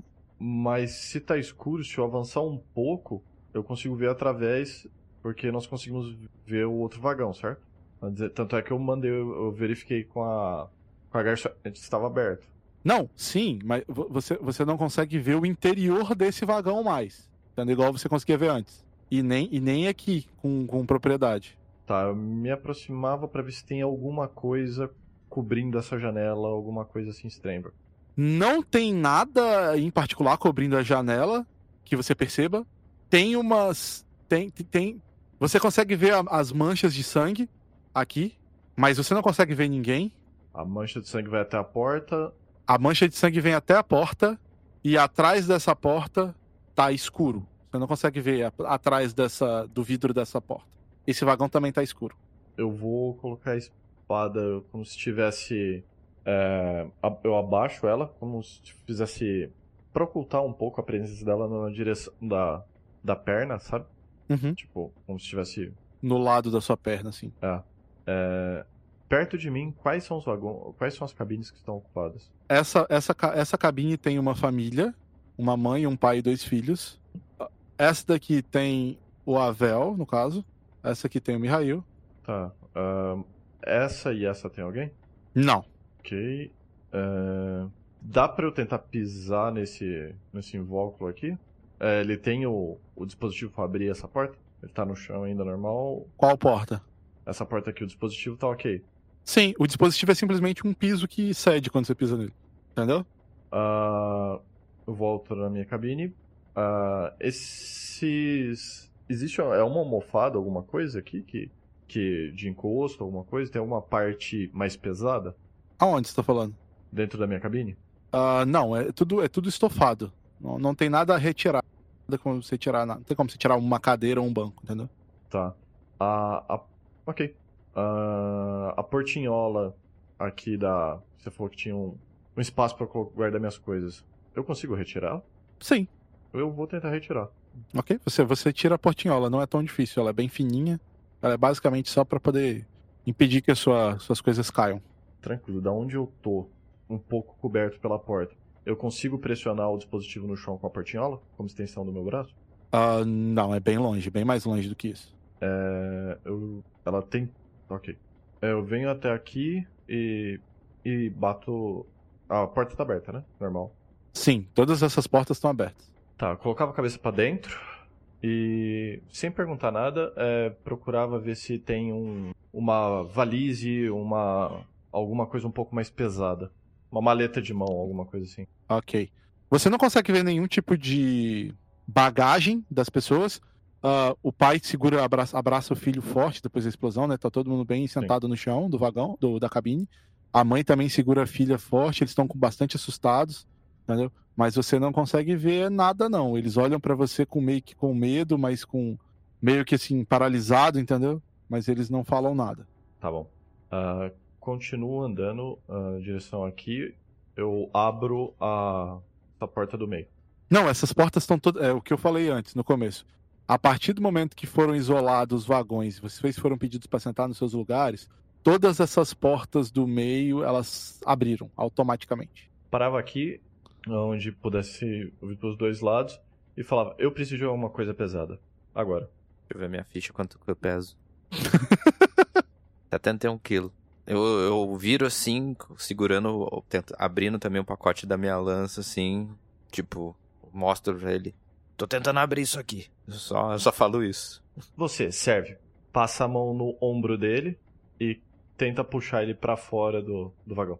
Ei, que, que que é? Que que foi? Vem. É... Caminhe comigo, caminhe comigo. Ah, eu já te vi antes, hein? Parando aqui. Golf Sarate. Sim, sim, eu acho que foi. Não me lembro. Eu tenho viajado bastante. Empurra ele na direção do dispositivo, não pra dentro do vagão. Quando ele faz a ação de empurrar o, o Avel, você tenta impedir ele alguma coisa ou você. Ah, ele falou, fica, fica de pé aí, ó, pra fazer Eu peso. falei. Ah, então você tava obedecendo tudo porque você já tava meio que acatando. É, porque eu falei, você tava perguntando as coisas e tô abrindo o pacote da minha lança também, que eu, pra mim tá sendo invadido isso aqui. Agora, tenho Foi certeza. tipo. Foi tipo. Não faça perguntas. Só vamos que no caminho eu te explico. O quão forte foi esse empurrão? O suficiente pra ele bater na porta ou só pra pisar? Não o suficiente pra ele ficar em cima do dispositivo. Ok. Assim que o Avel é, é- ele vai de costa, viu? Ele, ele tá de costa, porque ele virou de frente pra você, agora ele tá de costa. Ou você pegou ele e empurrou ele pelas costas? Ah, eu, eu tive que empurrar ele até onde eu tava, a não ser se ele virou. Se ele virou, ele tá de costas. Se ele não virou, ele só parou, a minha mão foi nas costas dele. Ok. Assim que o Avel pisou no detector de pressão do chão, a porta se abriu e fechou naquela mesma velocidade que pegou a perna do cara. Hum, interessante. Eu dou um pulinho pra trás. Eu acho que precisaríamos bloquear essa porta. Se tivesse o cabelo grande, tinha cortado assim, né? Um pedacinho dos seus cabelos. Com a mão aparente, coçava o queixo. Você tá doido? Precisamos bloquear essa porta. Ela só abre pelo lado de dentro. Eu tô abrindo o pacote. Alguém tem alguma coisa pesada? Sabemos que ele esmaga pernas. Voltava e tentava observar ver se a ação de abrir e fechar a porta chamou a atenção de alguém. Chamou a atenção de alguém aqui da tripulação? Não, do lado de fora. Não, ainda tá escuro. Mihail, quer fazer alguma coisa? Quando ele fez a pergunta de que precisava de alguma coisa pesada, eu ignorei. Eu continuei a ação de desembalar a arma. É, você já desembalou a sua já, ô Mihail. Só quando teve essa cena toda, eu fui um pouco mais pra frente pra ver o que que tava acontecendo, mas não vou fazer nada. É, você meio que saiu no corredor quando a porta se fechou bem perto do, do Avel. E aí o Avel se afastou da porta. Ficou meio que, meio que assustado. Beleza, nada mais. Ok. Quando vocês estão discutindo pra ver, pra saber se, al- se alguém, ou o Brat estava vendo ali, pra ver se tinha alguém no, no outro vagão, vocês escutam mais um, mais uma explosão. E mais um barulho. Na mesma região. Bratz, rola o D20. E nesse D20 temos um 17. Ah, vocês percebem que o, o vagão toma a mesma porrada. É, foi- vocês têm que se segurar pra não cair.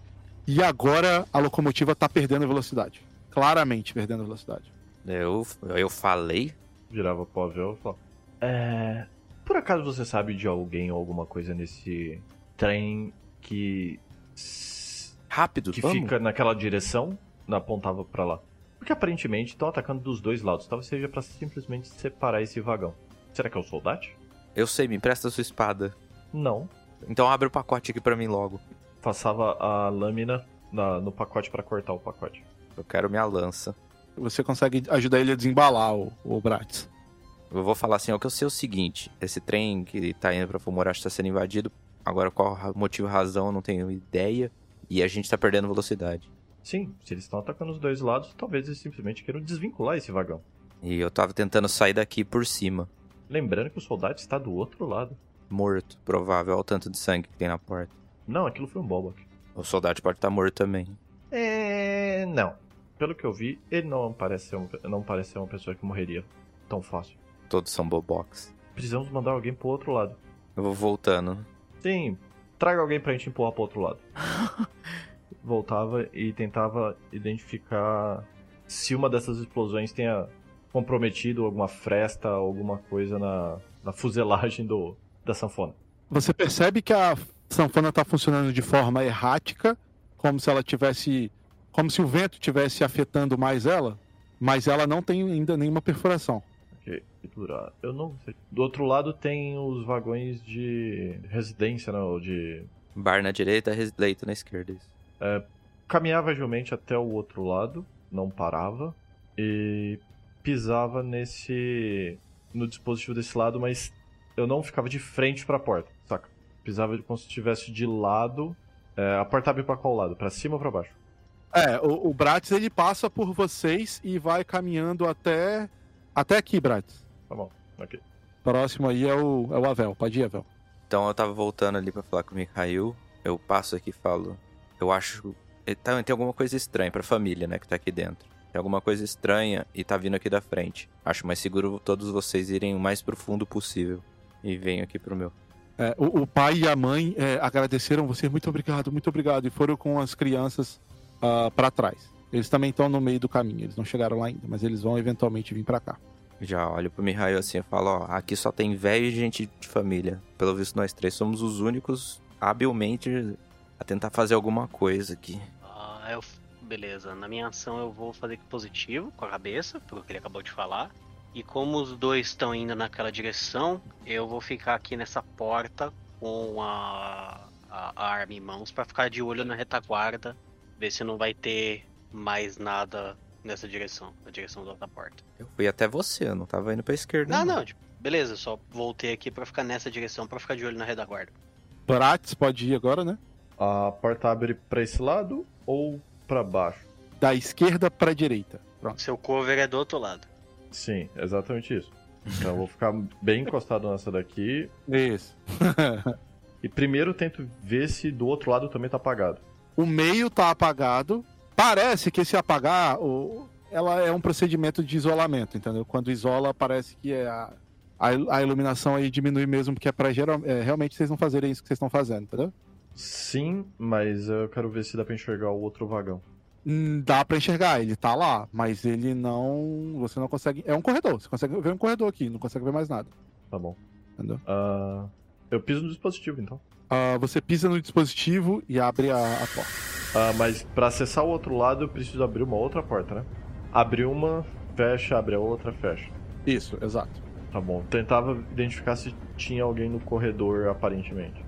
Não tinha ninguém no corredor. Ah, exaltava a voz do outro lado. Assoviava de novo na direção do, do outro cara que eu, que eu arrastei. Hum? Quê? Apontava com o polegar pra trás. É normal não ter ninguém do outro lado? E saía do, do- da placa de pressão. Por favor. Tem, tem alguém que tem uma informa- informação vital sobre isso daí. Hum, Eu vou chegando aqui na perto da porta. Eu falava alto, então. Você tá ligado que isso aqui era pra ser um trem totalmente passageiro, né? As três se- sequências, mas aí tá tendo dormitório. Já tem alguma coisa errada desde o começo. Continuava apontando, porque tá vazio. Mas o grito veio daí? Eu me aproximei um pouco mais e, Mas o grito veio daí, Mihail. Você escutou essa É, sentença. e, eu, leva, e eu levantei a voz pra falar. Quando o soldado ficou preso, ah, sons vieram como se tivesse um ataque ou como se alguém tivesse ficado preso ou tido algum problema da tubulação dessa direção. Então talvez eles fizeram alguma coisa aí ou já invadiram desse lado. Ah, que merda. A gente tá no meio do fogo cruzado. Eu vou chegando mais perto assim. Você acha que dá pra passar pro outro lado? Dá, dá pra passar até tomava cuidado pra não pisar na placa de pressão, até o, a- o corredor. Ô, do cabelo vermelho. Agora você tem cabelo vermelho, né, meu? Agora eu olho, tá? Acho que dessa vez é comigo. Dá uma força pra nós aqui de novo, por favor. Vai chegando perto.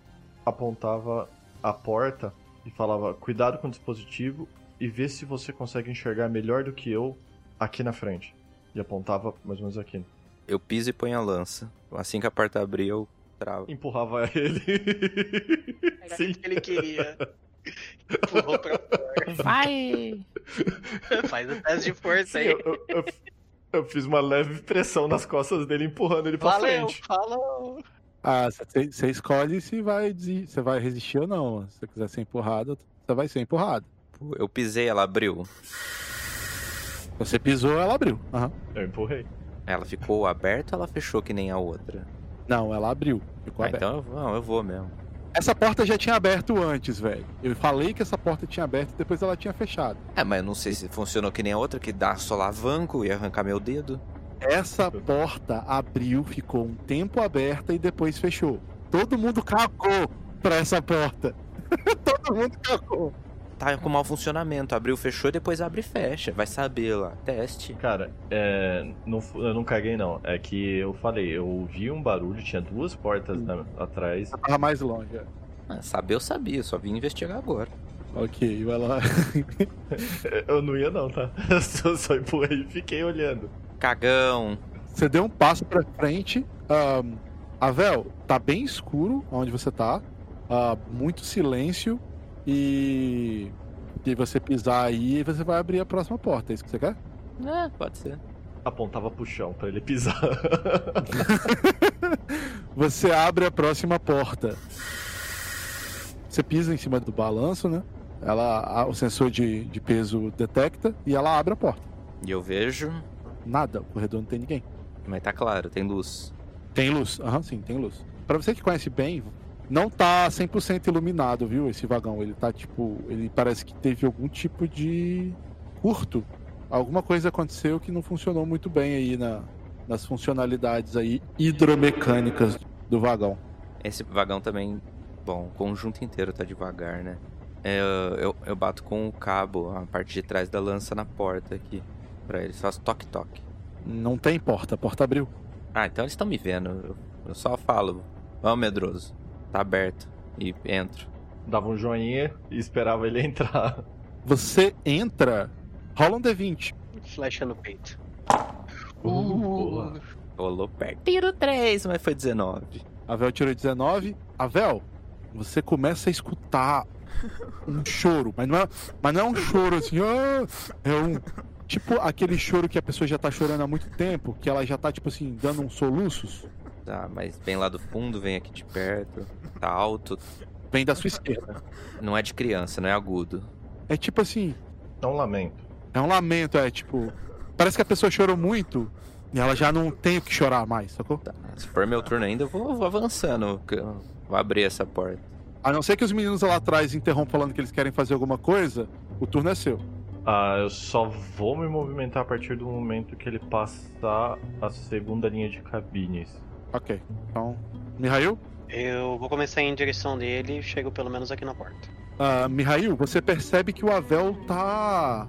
Ele, tipo assim, ele tá tentando detectar algum som, ele tá muito concentrado. Eu ia continuar no corredor, mas eu parei porque você notou que eu percebi alguma coisa, me virei na direção da porta e tô prestes a entrar. Eu consegui escutar o barulho do choro, Conforme eu passei aqui a porta? Não, você ainda não escutou. Não. Só fico de olho no que o Avel vai fazer. Você vai fazer alguma coisa na porta? Tô batendo, né? O toque-toque. Ah, você bate. Não, ninguém, ninguém, ninguém atende, abre aspas. Mas para de chorar. Você pode tentar abrir. Essas portas são portas de cabine, elas não funcionam com mecanismo de pressão. Então ela tá fechada. Vou abrir. Você abre a porta. Você olha à direita, quando você abre a porta, a porta vai abrindo devagarinho.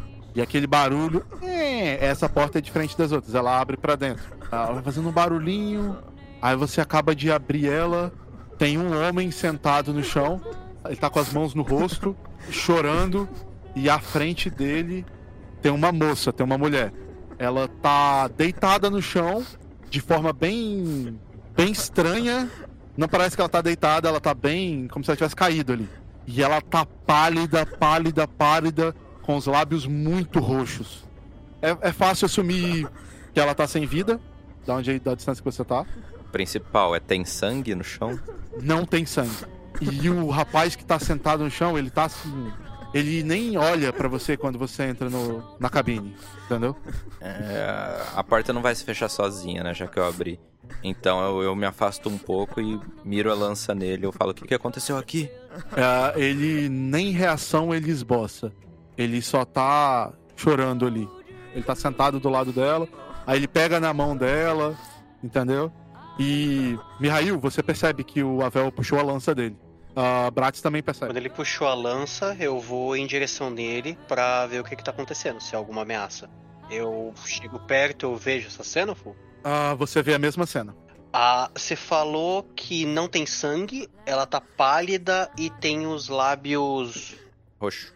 Tem alguma coisa de. alguma coisa de comer ou alguma coisa que poderia indicar que houve um envenenamento ou coisa do tipo? Não tem nenhuma evidência de que alguém tava naquele quarto. Parece que ela nem tava hospedada naquele quarto, porque as camas estão arrumadinhas, tá tudo arrumado. A única coisa que tem de errado no quarto é ela caída no chão, aparentemente morta. É como se eles tivessem entrado e alguma coisa aconteceu. Isso. Mas tá tudo certo, a janela não tá quebrada, nem nada, não tem buraco. Não, não tem marca de combate, não tem marca de alguma ação brusca, né? Coisa fora do lugar. Tá tudo normal, fora esses, essas duas pessoas. Tá tudo normal, fora essas duas pessoas, isso. Eu dou uma espetada no ombro dele com a lança. Pergunto assim: Foi você que matou ela? Ele não esboça nem reação, cara. Ele. Ah, Você vai encostar com a ponta da lança nele mesmo? Eu dou uma pontada, tipo uma agulhada assim, pra ele olhar pra gente.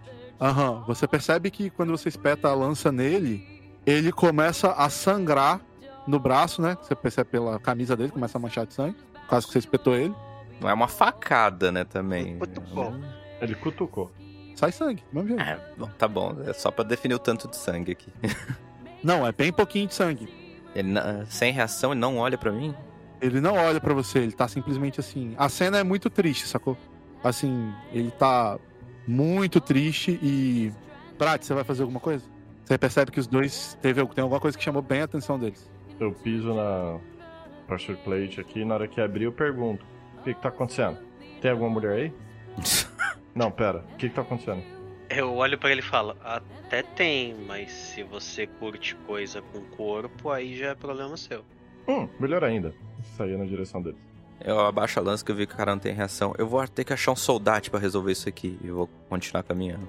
Você continua andando e não parece ter ninguém. Ah, Fu, eu vou chegar mais perto da, da porta. Pela roupa dessas pessoas, dá pra perceber que eles são um pouco mais abastados de dinheiro, que eles são as pessoas comuns. Qual é a percepção olhando? Ok. Roda um D20 cada. O Bratis não, só o Avel e o Mihail. Dá um 17, bom. Aê, eu não entendo porra nenhuma. Um. Vamos analisar. Ah, o Mihail não, não. Nada. Você observa as roupas, a, a moça, mas nada te chama muita atenção. Avel, quando você tá andando pra frente, você fica com aquela imagem ali de trás na sua cabeça. E, e te vem um lapso, uma memória. Logo que você sentou na sua poltrona e que as portas foram destravadas para que as pessoas pudessem se bandear pelos vagões, quando a bar cafeteria abriu, muitas pessoas passaram. Em direção à cafeteria e ao bar, um homem vestido de uma, uma roupa de classe de primeira classe, que aparentemente estava nas classes mais pobres, passou por você pelo corredor, assim como é, uma família, só que da posição contrária para esses vagões de trás veio um casal muito alegre Uhum. e um jovem atrás. O casal alegre é esse casal. É, a, a imagem vem na sua cabeça logo quando você dá alguns passos à frente. Certo. É, tô relembrando mesmo agora o que você tá falando realmente. Eu falei isso. Eles vieram da direção do, do bar cafeteria para essa direção, né? Logo no começo. Exato. Eu viro, enquanto eu meio que vou andando de costas assim, só falo pro Mihail assim. Eles não me são estranhos, eles já passaram pela gente. Mas só isso. Eu não lembro de muita coisa. E continuando. Ah, quando você fala pro Mihail, o Mihail se lembra do casal. Beleza. Eu vou entrar e vou tentar, de algum jeito, tentar fazer que ele recobre os sentidos. Ele meio que pelo menos olhar pra gente pra ver se ele consegue minimamente se comunicar. Tentar fazer ele acordar desse transe de, de agonia dele. O que, que você faz exatamente pra fazer conseguir fazer isso? Ah, eu ponho a mão no ombro dele e dou um- uma chacoalhada de leve e começo a falar com ele num tom mais baixo, né? Pra, pra dar um sentimento de conforto. Não que eu tô tentando agredir ele, falar, é, você tá bem? Ah, o, o que que aconteceu aqui? O que que aconteceu com ela? Alguém fez isso com vocês? Bratz, vai fazer alguma coisa? Eu entrava, observo a situação e tem mais alguma ação que eu possa fazer ou quer passar o turno e depois eu volto? Não, você que fala se tem alguma ação que você quer fazer. Porque você tá olhando o Mihail fazer um approach, é, passar a mão no ombro dele, perguntar se o que, que aconteceu e tudo mais. Tá. Como a morte não é um tema. não é alheio, como eu não sou alheio a um tema de morte, é, tentava observar ver se ela tinha alguma marca de corte, contusão ou alguma coisa assim, mesmo que esteja por cima do ombro do Mihail. Dessa distância você não consegue detectar nada. Colocava a mão no ombro do Mihail e empurrando ele um pouco pra baixo pra conseguir enxergar um pouco mais perto, já que ele tá na porta. Ah, Mihail, você percebe que o Bratz está atrás de você aí, te roçando e. Baixa essa espada aí, moço. Muito tempo no navio. Chegar um pouco mais pra dentro pra dar espaço pra ele. É, gente, o tamanho do token de vocês não é o tamanho do personagem de vocês, não, tá? Vocês podem squeeze. Não, eu imaginei que ele estava na frente da porta, por isso que eu tomei essa ação. Tá, eu me aproximava um pouco mais, ignorava a pessoa na direita e tentava ver se tem alguma marca de contusão, corte ou alguma coisa no corpo. É, eu encostei a mão no ombro, dei uma, uma balançada, né? Não cheguei a chacoalhar ele. E comecei a perguntar ah, se ele estava bem, o que tinha acontecido, se alguém tinha feito alguma coisa com eles ali. Ah, quando você encosta a mão no ombro dele, você percebe que você percebe uma reação nos olhos dele. Ele tava com os olhos bem vidrados e os, e os olhos dele começam a se comportar mais como olhos comuns, entendeu? Se ele estivesse num transe. É, exato, exato. E aí ele tá um pouco assustado assim. ah, aí ele olha pra, pra moça morta. Aí você vê que a cara dele assim, ele esboça um choro novamente. Aí ele olha pra você. Aí olha pra moça de novo. Ele, ele olha pra você e, e fala: Eu, não- eu não sei. Eu- Eu encontrei ela assim. Ah, sem vida. Blá, blá, blá. Falava sem tirar o olho do corpo tentando analisar. Depois de dar aquela olhada feia pro, pro nosso querido amigo alemãozinho. Então você não conhece ela. Você. A, a primeira vez que você viu ela, ela já tava dessa forma. Ele começa a balançar a cabeça. Não, não, não. Ah, nós. Ah, ah, nós somos namorados. Ah, nós estávamos apenas procurando uma cabine pra gente ficar. Levantava o dedo. Vocês eram namorados. Continuava analisando o corpo. A, a gente. A gente só tava procurando uma cabine que tivesse aberta.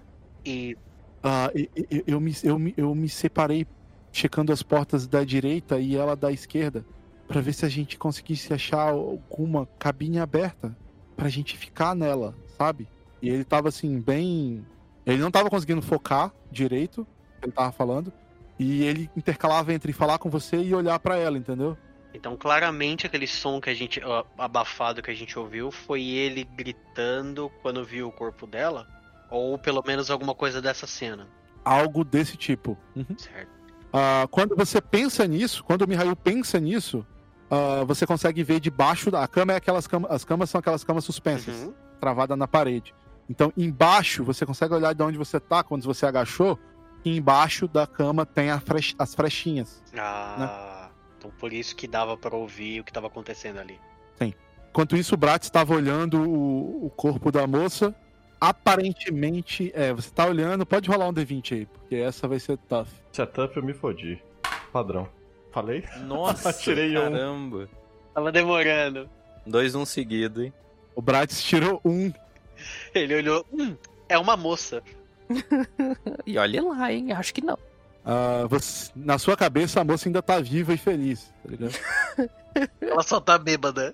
Dá uma água pra ela. Ô, Brad, você não consegue Você não consegue ver nada demais, cara. Você só sabe que ela tá muito pálida. Você pode, você pode, não me entenda mal, você pode querer encostar nela se você quiser, mas aí é, é Calma. quiser. É, tava de ligeiramente agachado, né? De quase de cócoras. Coçava um pouco a- o queixo, olhava pra cara dele, cutucava ela, olhava pro Mihail e falava: Você vai cutucar ela como? Você vai pegar o dedo e vai encostar nela assim? Aonde? Numa parte onde tem pele dela ou numa parte onde tem roupa? no, na altura do tórax. Se tiver na altura do peito, vai ser na altura do peito. O que tiver ali na. Eu identifiquei que, ela, que eu achei que ela estivesse bem. Então eu, eu realmente vou cutucar. Poke, sabe? Tá, você. A perna dela é o mais próximo de você, a coxa. Ok. Você cutuca a coxa dela e, tipo assim. Ela não parece. Não dá pra você sentir se ela tá quente ou gelada, porque você não tá encostando na pele dela. Em temperatura comum. Sim. Mas tá, você tá encostando na roupa e é isso. Ela não, ela não se mexe depois que você cutuca ela, se é isso que você quer saber. Olhava pro Mihail, dava um tapa no ombro dele, assim, um tapinha no ombro, e em seguida um joia. Bom trabalho. Continue aqui. Logo, logo ela, ela volta. Ela, ela deve estar. Eu já vi muito isso. Chama-se vagão restaurante. Aquela cerveja era realmente muito ruim. Levantava e saía. O rapaz tá muito triste, cara. Ele tá assim, chocado, em estado de choque.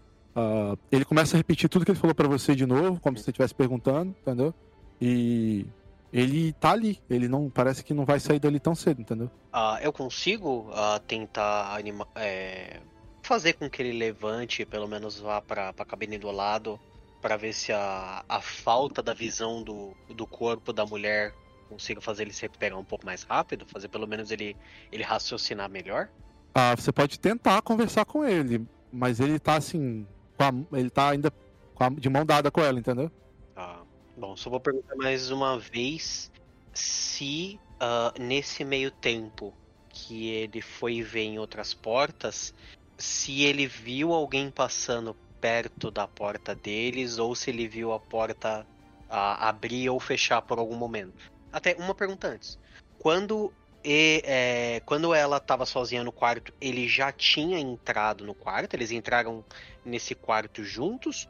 Ou ela entrou sozinha primeiro e ele continua no corredor? Ele balbuciando daquele jeito, ele tenta te explicar da melhor forma possível. Mas a ideia do que ele tentou explicar é que eles entraram nesse vagão em busca de uma cabine que estivesse aberta, porque essas cabines, elas são pagas. Certo.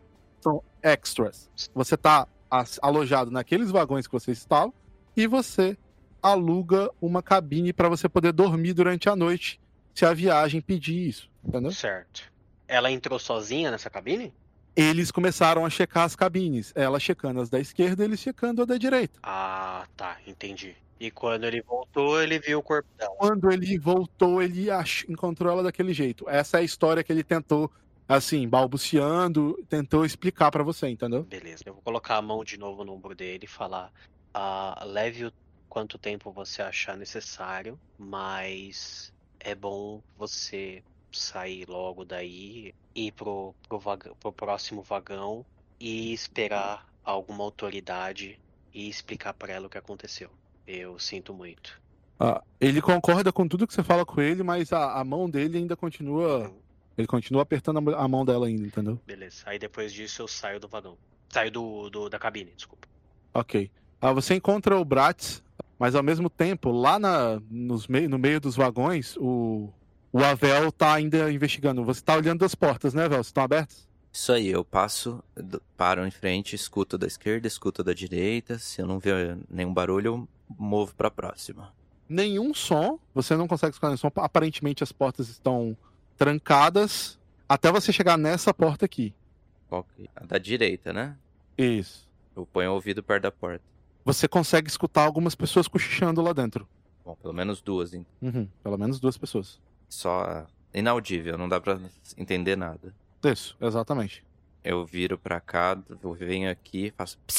Eu faço sinal, eu escutei, eu faço sinal pra ele se aproximar um pouco pra eu poder contar o que eu, que eu consegui identificar da situação aqui. Eu, eu falo, tipo, faço com a mão assim de vem aqui, passo o sinal de dois e aponto pra trás. Tudo em sinal, sem falar nada. Eu levantava um joinha. A minha ação vai ser desempunhar a minha arma. E venho de andando de costas e paro aqui. E aponto pra porta. Tipo, coloco o indicador assim, apontando e faço dois com o dedo. Eu vou olhar pra trás pro, pro senhor um pouco rude e vou fazer um, um sinal com a cabeça pra ver se ele também quer ir pra lá. E vou começar a andar na direção do avião. Fazer com a mão, tipo, mandando ele.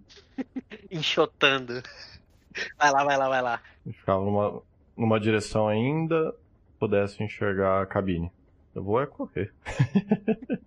O que, que você vai fazer? Eu bato na porta. Serviço de bordo e me afasto. Você não consegue escutar nada mais. O cochicho que havia lá dentro cessou. Nem, nem passos, nem nada. Nada. Existia uma conversinha lá dentro, essa conversinha não existe mais. Eu faço de novo, toque, toque. Serviço de bordo. Aí me afasto e fico com a lança mirando, assim, empunhada, em direção à porta. Nada. Ah, Mihail, você tá aí por algum motivo? Tá. É, eu ia avisar ele sobre o que pode ter acontecido ali, mas eu vi que ele tá desconfiado e que ele mostrou dois. Ah, eu vou chegar perto. Ah, Você vai fazer algum, algum sinal, Avel? Eu, tipo, tem. Eu falo, dá pra falar mais baixo. Não, talvez eles não escutar o sussurro. É só mando dois, eu falo. Sem fazer som, sabe? Pessoa, com a boca assim, e aponto pra dentro. Em romeno, né?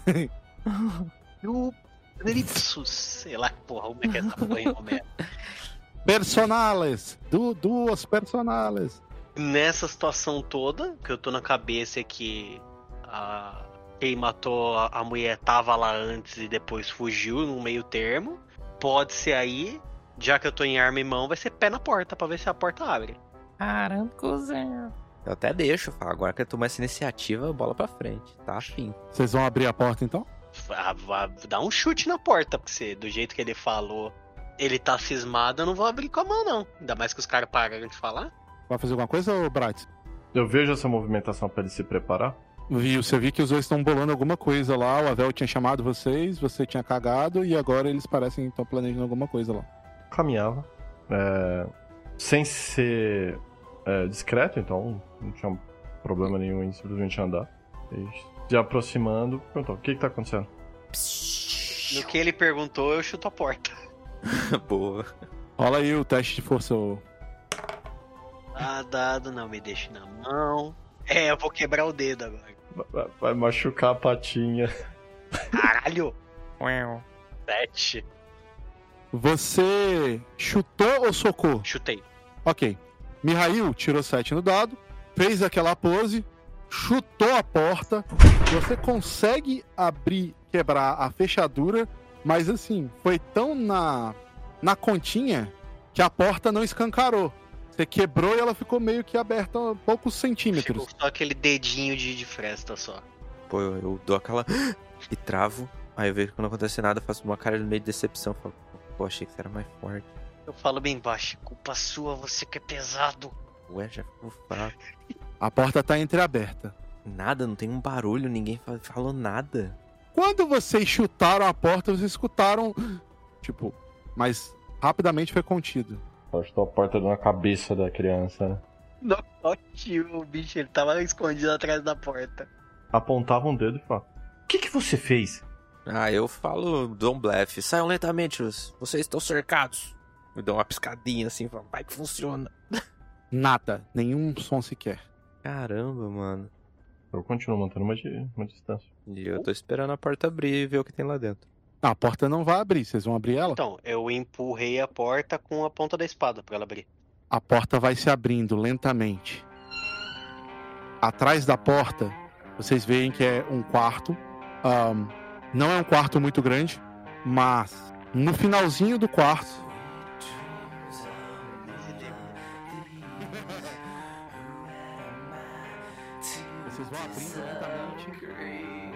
Entre as duas camas, beliche, logo no meio do quarto, tem uma criança. Não é uma criança, é um adolescente, mas ele é bem franzino. Atrás dele tem um, um ser. Quando vocês quando vocês veem ele, a atmosfera cai novamente. Era tipo a sensação de ver um soldado, tá ligado? Caralho, matei o moleque. A espada que ele carrega tá no pescoço do moleque. O que, que tá acontecendo aí, pessoal? é engraçado como o Ice perde tudo, né? Mano, eu tô tipo sem ar, assim. Sabe? res- mal respirando. A espada tá no pescoço da- do adolescente. Ele deve ter, sei lá, uns 15, 16 anos. Mas ele tem uma face pálida. O mais impressionante é que quem tá com a espada no pescoço dele não é um humano, assim, né? Não tem. É um ser. É, é estranho. Você sabe, ele tem a forma de humano. Eu vou mostrar pra vocês o handout. O mais impressionante é que quando chutou a porta, o cara não enfiou a faca no pescoço do moleque no susto. Não, ele não enfiou a pata. Não, ele não fez isso. É o mais surpreendente. Ai, cara. Esse é o adolescente que tá cagado de medo. Isso. Tá, menos mal. Ele não tá cagado de medo, na verdade. Ele tá meio que sem expressão. Pálido, você falou, né? A gente consegue identificar mais ou menos o que é essa criatura? Ou nunca viu nada do tipo? Sim, o moleque, ok. Ele é o moleque, ele tá entre o. Ele tá entre a- o, o ser e vocês. E a espada tá tipo no pescoço dele, como se fosse assim: vou te transformar em cavaleiro da tábua redonda? É, Sacou? Ah, Só que não. tá, eu vou, eu vou te transformar em Cavaleiro da Tava Redonda ou um passo e eu arranco o pescoço desse filho da puta? É, ele tá paradinho ali no meio. E a, e a espada tá aí. Parece que. E- os- eu vou mostrar o handout do. Beleza. Ele tem roupas negras, um grande sobretudo. Eu acho que se continuar nesse clima, se eu for andando devagar e cutucar o Mihail, ele pula no colo do Avel. Sim. A- o adolescente ele tá parado. Ele não esboça nenhuma reação. A lâmina tá mais ou menos na altura da- do queixo dele. Um pouco suspensa. E a criatura não esboça nem reação e nem parece que ele respira. Ele não falou nada? Ele sequer olhou pra gente quando a gente abriu a porta? Ele, não tem como vocês saberem se ele olhou ou não. Porque não tem como você ver os olhos dele. Ah, sim, sim, mas tipo, a... o que parecia ser a cabeça dele, o semblante dele, ainda tá focado no moleque ou deu pra ver que ele pelo menos virou pra gente? Não, ele ainda tá olhando, porque, como assim? Ele tá de frente pra vocês já. Então ele já tava de frente pra porta quando vocês abriram. Uhum. Então não tem como vocês fazerem uma, Ah, tá. uma análise pra ver se ele. Se ele parou, se ele esboçou algum tipo de reação nesse sentido, entendeu? Ah, vou lançar o blefe então. Já vi tudo. É. Abaixa sua arma.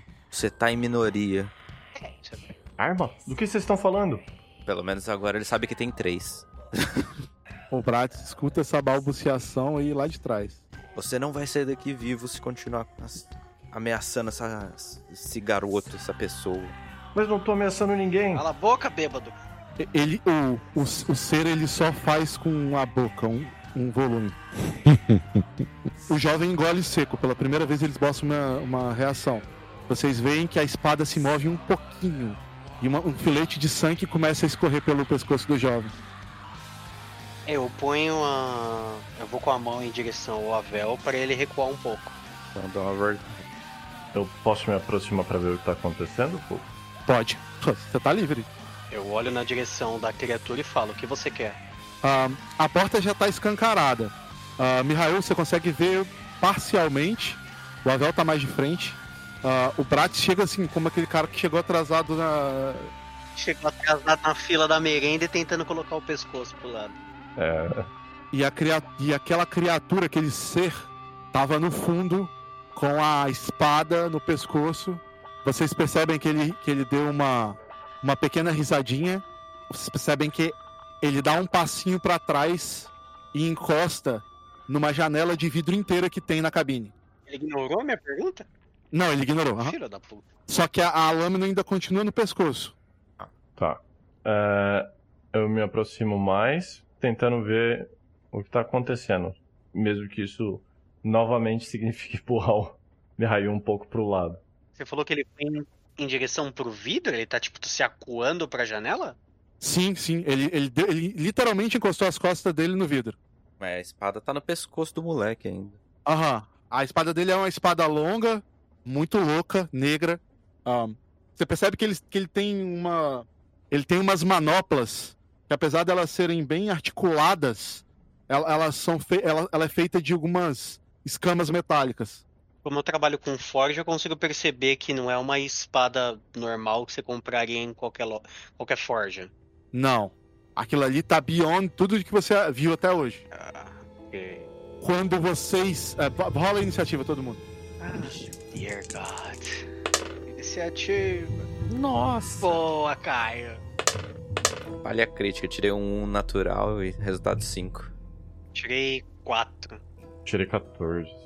Quando o Bratz chega pra botar a cabeça, ele meio que distrai o Mihail e o Avel. Aí o, o Bratz consegue ver aquele ser. Na cabeça do Bratz, ele já viu caras daquele tipo.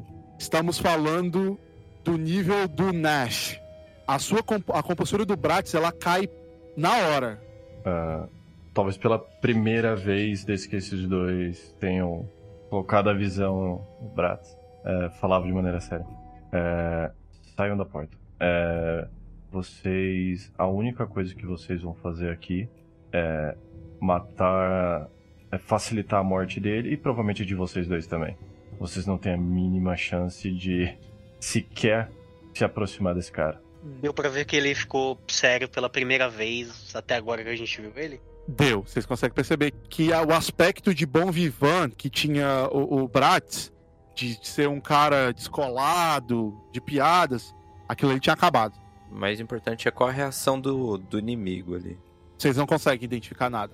Ele só fez esse movimento até agora. Ele se afasta um passo atrás, ele cola as costas dele no vidro e a espada dele ainda continua no alcance do pescoço do jovem. Eu, eu falo pra ele, mas são três contra um. Como que a gente não dá conta disso? Faz o que você acha melhor. Só que se você continuar dessa forma, serão três cadáveres. E eu não ficaria aqui pra coletar corpo nenhum, quanto mais o meu. Mas olhava na direção do cara e tentava falar em um tom um pouco mais alto, ou um tom mais audível. Você não acha que já conseguiu a atenção suficiente? Eu acho que talvez você não precise mais desse rapaz. Ele esboça novamente. Hum. o braço dele que estava esticado com a espada para ela ter alcance no pescoço do menino se move para trás. É- Vocês conseguem ver esse movimento em câmera lenta. Ai, caralho. Teoricamente, a lâmina cortaria o pescoço do menino, mas ela não corta o pescoço dele, não mais do que deveria. Vocês veem que o filete de sangue abre maior. Ele puxa a espada e, ao- ao- ao- de acordo com o que ele puxa, ele bate com o cotovelo no vidro do- da cabine. Quando ele encosta, não é uma porrada, ele encosta o cotovelo. O vidro se espatifa atrás dele. Vidro blindado. Isso. Tá, agora eu tô cagado. O vento entra no vagão. Uma, um- uma lufada de vento gigante entra no vagão. Cacos de vidro, tudo. É uma, é uma mini explosão, velho. Por causa do- da pressão do, do, do ar. E ela vai toda pro corredor. Vocês são meio que obrigados a, a tampar os olhos. Não vou obrigar vocês a tampar os olhos, mas rola o D20 aí se vocês quiserem manter os olhos abertos. É, eu consigo colocar a mão na frente pra enxergar, tentar enxergar através das as frestas do dedo? Consegue. É, eu vou também cobrir, assim, ficar com um fiozinho do olho, porque eu sei que são cacos, né, voando na direção. Ó, eu rolei mesmo. 15. Eu tô na, na porta, velho. Ou 17. Vou estar um pouco pra trás. Rolo também, Full? Pode rolar, pode os três rolar. Ok. Mihail 15, ah, Avel 17, Bratz 20. Vocês rapidamente colocam a mão no rosto, tentando impedir que os, os- os vidros batem, batam no olho de vocês, porque é muito vidro. Mas vocês conseguem ver claramente. Ele desaparece, vira um corvo. Ele vira um corvo e ele voa pela janela. E ele não voa pra fora, nem pra trás, nem pro lado nem pro outro. Ele simplesmente voa pra cima. Vocês conseguem ver que o corvo ele deixa uma, um rastro negro. Ele largou o garoto no chão? O garoto, o, ga- o garoto coloca a mão no pescoço e ele tá sangrando no pescoço. Ele olha pra vocês, ele ainda tá sangrando, a mão dele tá cheia de sangue. Eu entro aqui então, vejo se tem como estancar. É. Não, primeiro, ah, eu vou junto com a Vé falar. Primeiro vamos puxar ele pra fora por causa da corrente de vento aqui. Vamos tirar ele desse quarto. É, O menino ele tá tipo meio calado, ele não parece estar assustado, ele não tem muita muito o que falar. Você- vocês chegam perto do menino, ah, retiram ele da sala, do quarto. eh, Vocês estão de volta no corredor. Eu vou colocar um token pra vocês saberem onde o menino tá. Vou ajudar o Mihail a tirar ele, colocar no corredor onde tem menos cacos de vidro, né? Não tá ventando. Vou pegar um dos lençóis das roupas de cama aí dentro do quarto, das camas, pra fazer pressão e enrolar ele, não sangrar muito. Vão pro corredor, você faz o, o seu meio que um primeiro socorros no garoto. Ah, ele ainda tá em pé, ele não tá, ele não tá em choque, ele tá em pé, ele não esboça muita reação, mas ele ainda tá ali. vocês conseguem escutar uma mensagem na, no, no falante do, da locomotiva. Atenção, passageiros. Passamos por alguns distúrbios e turbulências. Aparentemente, o problema foi resolvido. Voltem aos seus lugares. Será prestado emergência para todos os vagões. Resolvido então. Eu volto pro, pro vagão. Sim, eu vou deixar isso pra trás. Ah, ok, tudo bem. Ah, você caminha pra frente. Muita coisa vai acontecer no período Tá que bom. pode fazer você voltar e ir Sim. atrás. Você já vai estar lá na frente. Tá bom. Does that make Parei. sense? Caio, você tá bem perto do menino, se você quiser conversar com ele. Então tá. É, você tá bem? Primeira pergunta. Ele, ele balança a cabeça positivamente. Beleza, e quem, é- quem é você quem era aquele cara? Várias perguntas ao mesmo tempo. Por que, que você tava aqui? Por que, que ele queria te matar? Quem era ele? Ele faz uma cara de tipo assim, não sei. Você fala? Ele faz uma cara de tipo assim, talvez. Ele não fala nada com você. o Avel é o pior em conversar com pessoas. né? Vejo que o Avel tá com um pouco de dificuldade, eu chego mais perto. Ah, você tá sozinho aqui nesse trem? Ou tem algum responsável com você, alguém mais velho que você conheça? ele olha pro Mihail, estou sozinho. Ai, que filha da mãe. Com ele você fala, né? Eu falo isso meio alto assim. Ah, fala, fala com ele aí que eu vou, vou, vou ver outra coisa. É o jeito que você interage com as pessoas, velho. Ah, aqui parece tá muito caos, muito problema junto. Vem com a gente pro outro vagão, que provavelmente já vai passar alguma autoridade. A gente consegue deixar você com eles e você ter os cuidados que precisa, ver se esse ferimento não é mais profundo do que a gente imagina. Ele ainda pressiona ah, o pano que o, que o Avel deu pra ele no pescoço. E ele afirma que sim com a cabeça. E vai seguindo vocês. Eu vou resmungando. Eu vou lá, coloco o pano, faço pressão, ainda falo se ele tá bem. O moleque não fala nada. A criança é uma merda. Ah, vocês vão pro vagão de vocês? Vamos. Pa- pa- dá, uma, dá uma paradinha aí, ô Prates. Ah, quando vocês estão se movendo já pra metade pra frente do vagão, vocês escutam um, um barulho vindo do, do vagão que vocês estavam, velho. Eu cochicho no ouvido do Avel, do, do rapaz da frente, né? Eu não sei o nome dele. Qualquer coisa a gente culpa o mal encarado. Eu olho pra ele com certeza.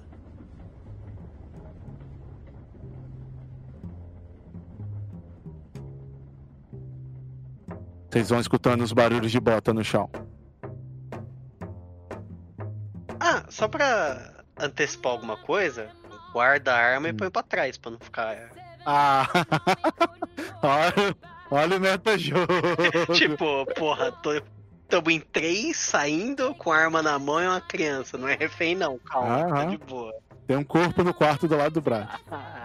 Ele que violou a mulher morta. E pelas, e pelas piadas que o Bratis fez com a mulher do cara, o cara falar que o Bratis matou ela, não dura não, não, não, não. Opa, isso é problema de tipo 2. Isso é problema de tipo rei, né? É. Aí essa porta se abre. Ao mesmo tempo que a porta abre na frente do Bratis do outro lado. Bratis dá de frente com o soldado. Apontava com o polegar pra trás. Terceira cabine à direita. Som da respiração do bicho. Terceira cabine à direita. Só pra despistar. Cara, eu não contei quantas cabines. É só pra despistar. Sim. O, o soldado tá parado. Aí ele olha pra sua arma. Ah, eles vão, ele vai passando, vai olhando. Eu ele ia chega aqui, na- frente. ele passa pelo Bratis. Você vai fazer alguma coisa, Bratis? Não, eu continuava indo embora. Se Ah, deu passagem, eu ia.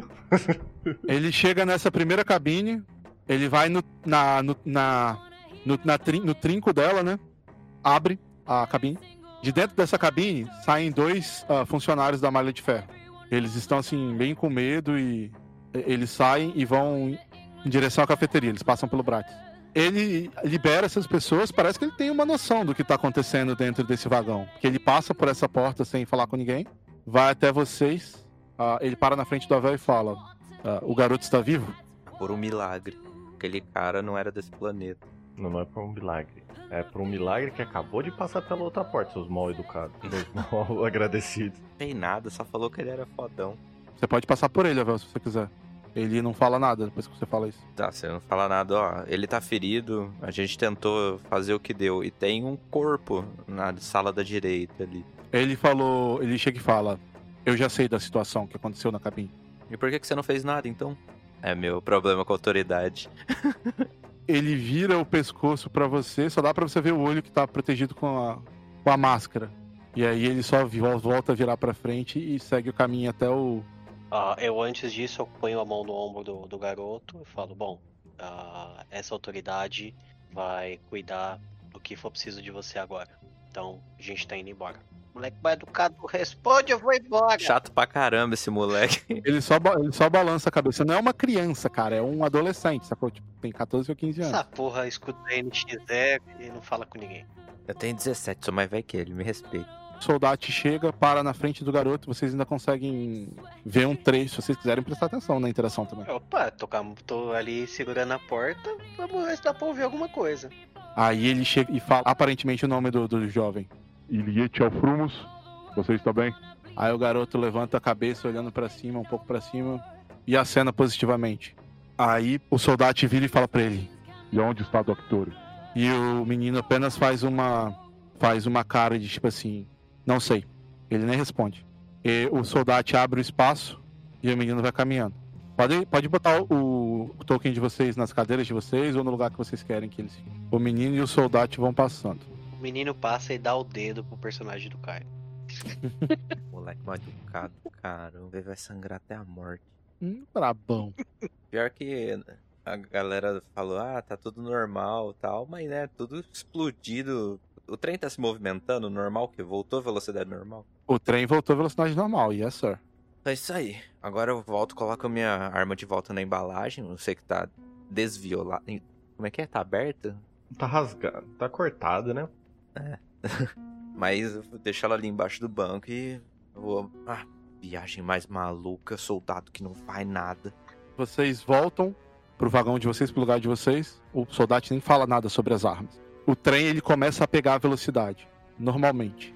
Vocês estão sentados na, na cadeira de vocês e tal, vocês meio que não se falaram mais entre vocês. Aquela imagem daquele ser que o Mihail acredita ser o Doctore, porque ele escutou o soldado perguntando. Aquela imagem fica na cabeça de vocês. Simplesmente pelo fato de que vocês olharam aquilo e vocês entenderam individualmente que vocês não são os únicos. Vocês não são os únicos que têm esse tipo de dom, esse tipo de poder. Existem outras pessoas também. Essa foi a coisa que mais martelou a cabeça de vocês desde que vocês voltaram lá do vagão traseiro. Ah, esse sentimento. Não demorou muito e, e vocês se come... a viagem começou a se seguir normalmente. Passou-se uma hora e meia, foi declarado pelo falante que a cafeteria e os outros vagões estavam liberados novamente. Faltava algumas horas ainda para vocês chegarem em Fumorashi, mas o destino estava, estava muito mais próximo do, do que antes. Já, já, vocês já estiveram mais longe do destino de vocês. Existe alguma coisa que vocês queiram fazer? Existe. Depois de guardar a arma, eu vou terminar minha cerveja no. Minha cerveja ruim no vagão restaurante. Mais alguém? Alguma ação? Bom, como eu tentei comer um lanche aquela hora, eu vou tentar de novo que meu estômago tá roncando depois de carregar o Caio pra lá e pra cá. Que pariu. Avel? Eu vou beber alguma coisa também. Vocês meio que tiveram uma ideia coletiva. Um se levanta, o outro também tá se levantando e o outro já tá saindo pelo corredor. Vocês se entreolham entre, os, entre o corredor. Eu, Mihael, que tá mais perto. Da sede, né? O nervosismo da fome. Ah, vocês vão seguindo então os três pro. O vagão tá. O vagão da cafeteria tá vazio, só tem a, a garçonete. Vocês vão se sentar em algum lugar específico, só pra saber, assim? Senta aqui na, na mesma mesa que eu tentei aquela hora. É porque a gente tem que narrar o que a gente vai fazer, né? Eu vou ficar de pé aqui. É, eu vou até a- uma das mesas do meio e me sento lá. Sentava na mesma mesa que tinha sentado da primeira vez e esperava a garçonete olhar na- da exatamente a mesma coisa que havia feito mais cedo. Ah, o Avel senta na mesma mesa, Não, tô de pé. Tô olhando pra ele de pé. tá olhando pro Bratz, e o Mihail tá sentado distante. Distante, na mesa um pouco mais à frente. A garçonete vem, O que você vai querer, senhor? Ah, uma refeição da mais barata que você tiver. aí ela anota, vai até a mesa de vocês. Oi, o que vocês vão querer? Ela tá claramente um pouco mais de boa. Ela tava meio nervosa quando o Bratz viu ela pela última vez. Sorria pra ela e, e novamente, sem estar sério, você sabe o que eu quero. Você me conhece tão bem que eu tenho certeza que antes de terminar essa viagem, Você vai me pedir em casamento. Ela ignora a última frase, ah, vira pro Avel. E você, o que vai querer? Tem a cervejinha de Sarate aqui? Ahn, posso checar, acho que sim. Mas quanto, vê quanto tá. Não vou querer sem saber quanto custa, não. Lá em Fumora deve ser bem mais barato que aqui. Ah, ela vira pra você e fala: Bom, por tudo que aconteceu no trem, eu não acredito que eles vão cobrar. Me vê cinco. Ah, ok. Ela vai anotando. E eu quero mais um lanche também. É, pode ser o mais caro. Você vê que ela tá claramente sem graça. Ai, tá bom. Anotando. Eu sento aqui agora. Aí ela vai direto e ela passa o vagão. Vocês dois se sentam de- na mesma mesa. É porque eu quero conversar com ele. Você olha que o Avel sentou junto com você. Cara, vocês são as pessoas mais estranhas do mundo. Ninguém se introduz, é complicado, vai. Não, se ele não for falar nada, eu.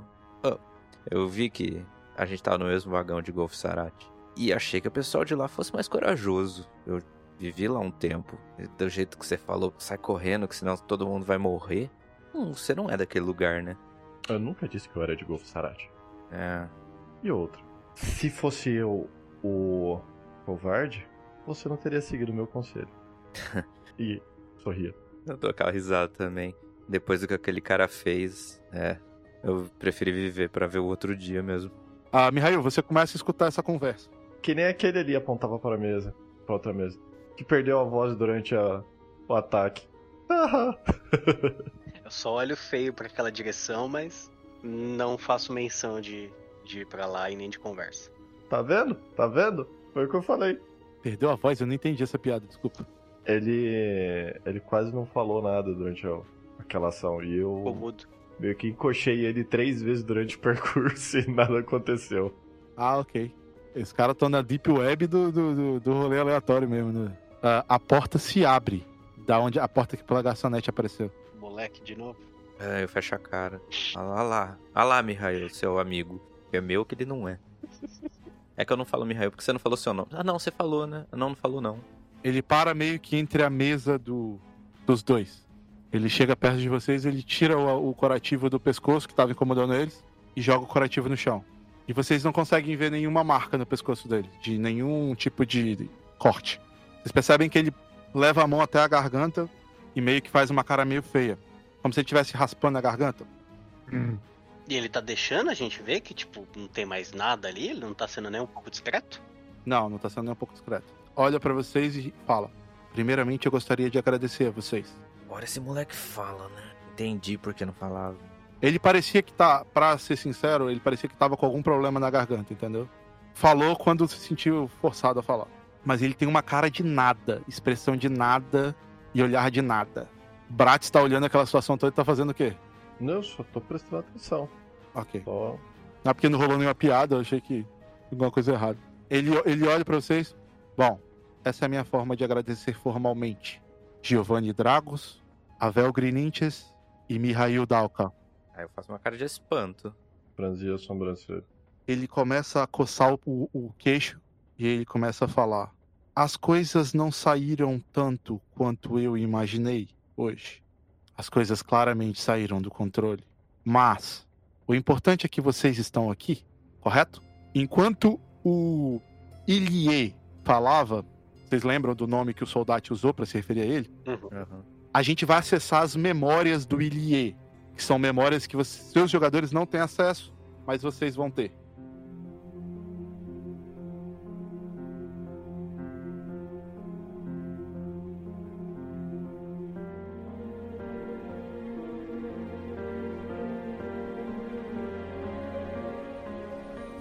Em uma das memórias do Ilie, ele está entrando numa loja de artefatos, no setor central de Fumorashi. Ele entra na loja de artefatos, fala com o velho senhor no balcão e consegue avistar um artefato que está em cima da prateleira atrás do, do balcão. Ele mira aquele artefato e aponta. O senhor parece que faz um sinal de que não. Ah, não, não. Mas ele insiste. Ele insiste. E o senhor pega o artefato. Ele entrega o artefato. Nesse artefato tinha uma carta do lado. Ilie pega a carta e devolve para o senhor. Ele fica só com o artefato na mão. Dá pra ver que na carta tá escrito de Matei para Miron. Ele pega esse artefato e solta um sorriso. Essa memória termina. Uma outra memória. Ilie tá entrando dentro de um escritório. um escritório numa casa muito luxuosa. Em cima dessa mesa, ele pega uma carta. O carimbo na carta é o carimbo de Mihai Nash Net. Uma frase se sobressai. Tchau, Frumos. Venho por meio desta pedir um grande favor. Eu tenho um amigo necessitado. Eu acho que você pode ajudá-lo. Por favor, recolha tudo, tudo que envolva o nome Disfarce-te e mande para mim. Estarei esperando tudo e qualquer informação sobre isso. Ilie, Ilie fecha a carta e a memória acaba. Uma terceira memória se inicia. Usando um capuz e andando em corredores muito estreitos, aquele parece claramente Ilie. Ele está no meio de algumas ruínas. Ele parece estar se escondendo de algo. Ele acessa uma câmara. Nessa câmara existem vários documentos, coisas armazenadas, livros. Ele procura um livro entre eles. Esse livro tem como título uma lista. Aqueles que a pertencem é o, é o título. Entre aqueles que a pertencem, uma lista de nomes. Ele vai passando as listas de nomes até chegar num, num nome: Avel Grininches. Ele fecha o livro e a gente volta para o momento dentro do trem.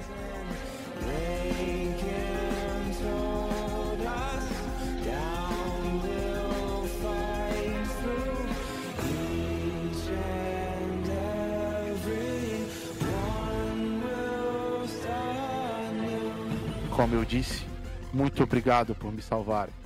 Ele tinha acabado de falar o nome de todos vocês. Reações, eu quero só reações faciais de vocês. Franzia a sobrancelha, tinha uma fisionomia pesada. É... Não era só intrigante que ele soubesse seu nome, mas incomodava muito ser chamado pelo próprio nome. Então, não tinha uma fisionomia agradável. O mais engraçado é que Avel Greenches é, num, é um tipo um apelido, não é um nome. O nome é só Avel. Né? Não tem um sobrenome, assim. Família não, não tem. Era o apelido do. Não da igreja, era o apelido da galera que chamava ele, né? Por causa da história. Então tá relacionado à, à igreja Bezerca. Aí então a cara dele, a reação é tipo. meio medo mesmo, assim, tipo assustado e raiva ao mesmo tempo. Por isso que ele se levantou da cadeira e se afastou. Assim. O Mihail faz uma cara de surpresa, uma cara de, de espanto da, de alguém naquela situação, alguém que ele nunca tinha visto antes disso saber o nome dele. E ele olha pro lado para ver se a reação dos dois foi parecida. Quando vocês estão se entreolhando, tem um jornal em tem um jornal em cima de cada mesa da cafeteria. Na capa do jornal tem uma notícia bizarra de um assassino em série. Vocês já tinham olhado esse jornal hoje, por várias vezes. Alguns de vocês já tinham sentado na mesa e tudo mais. Fala sobre um assassino em série, chamado Doctore. Esse assassino em série, pelo de acordo com aquela notícia, ele tinha deixado vítimas para trás que não possuíam sangue nenhum no corpo. É, é, emblemático falar sobre esse jornal, porque é o momento em que o Elie se aproxima da mesa de vocês. E ele aponta pro jornal para vocês darem uma olhadinha os pontos todos se ligam, né, Fu? O nome que ele escuta, Sim. o cadáver da mulher.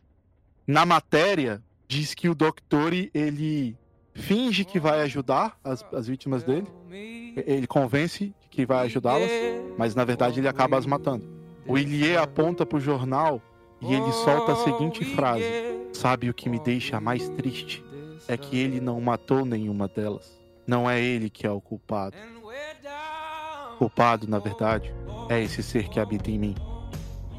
Eu que preciso da cura. Continua no próximo capítulo.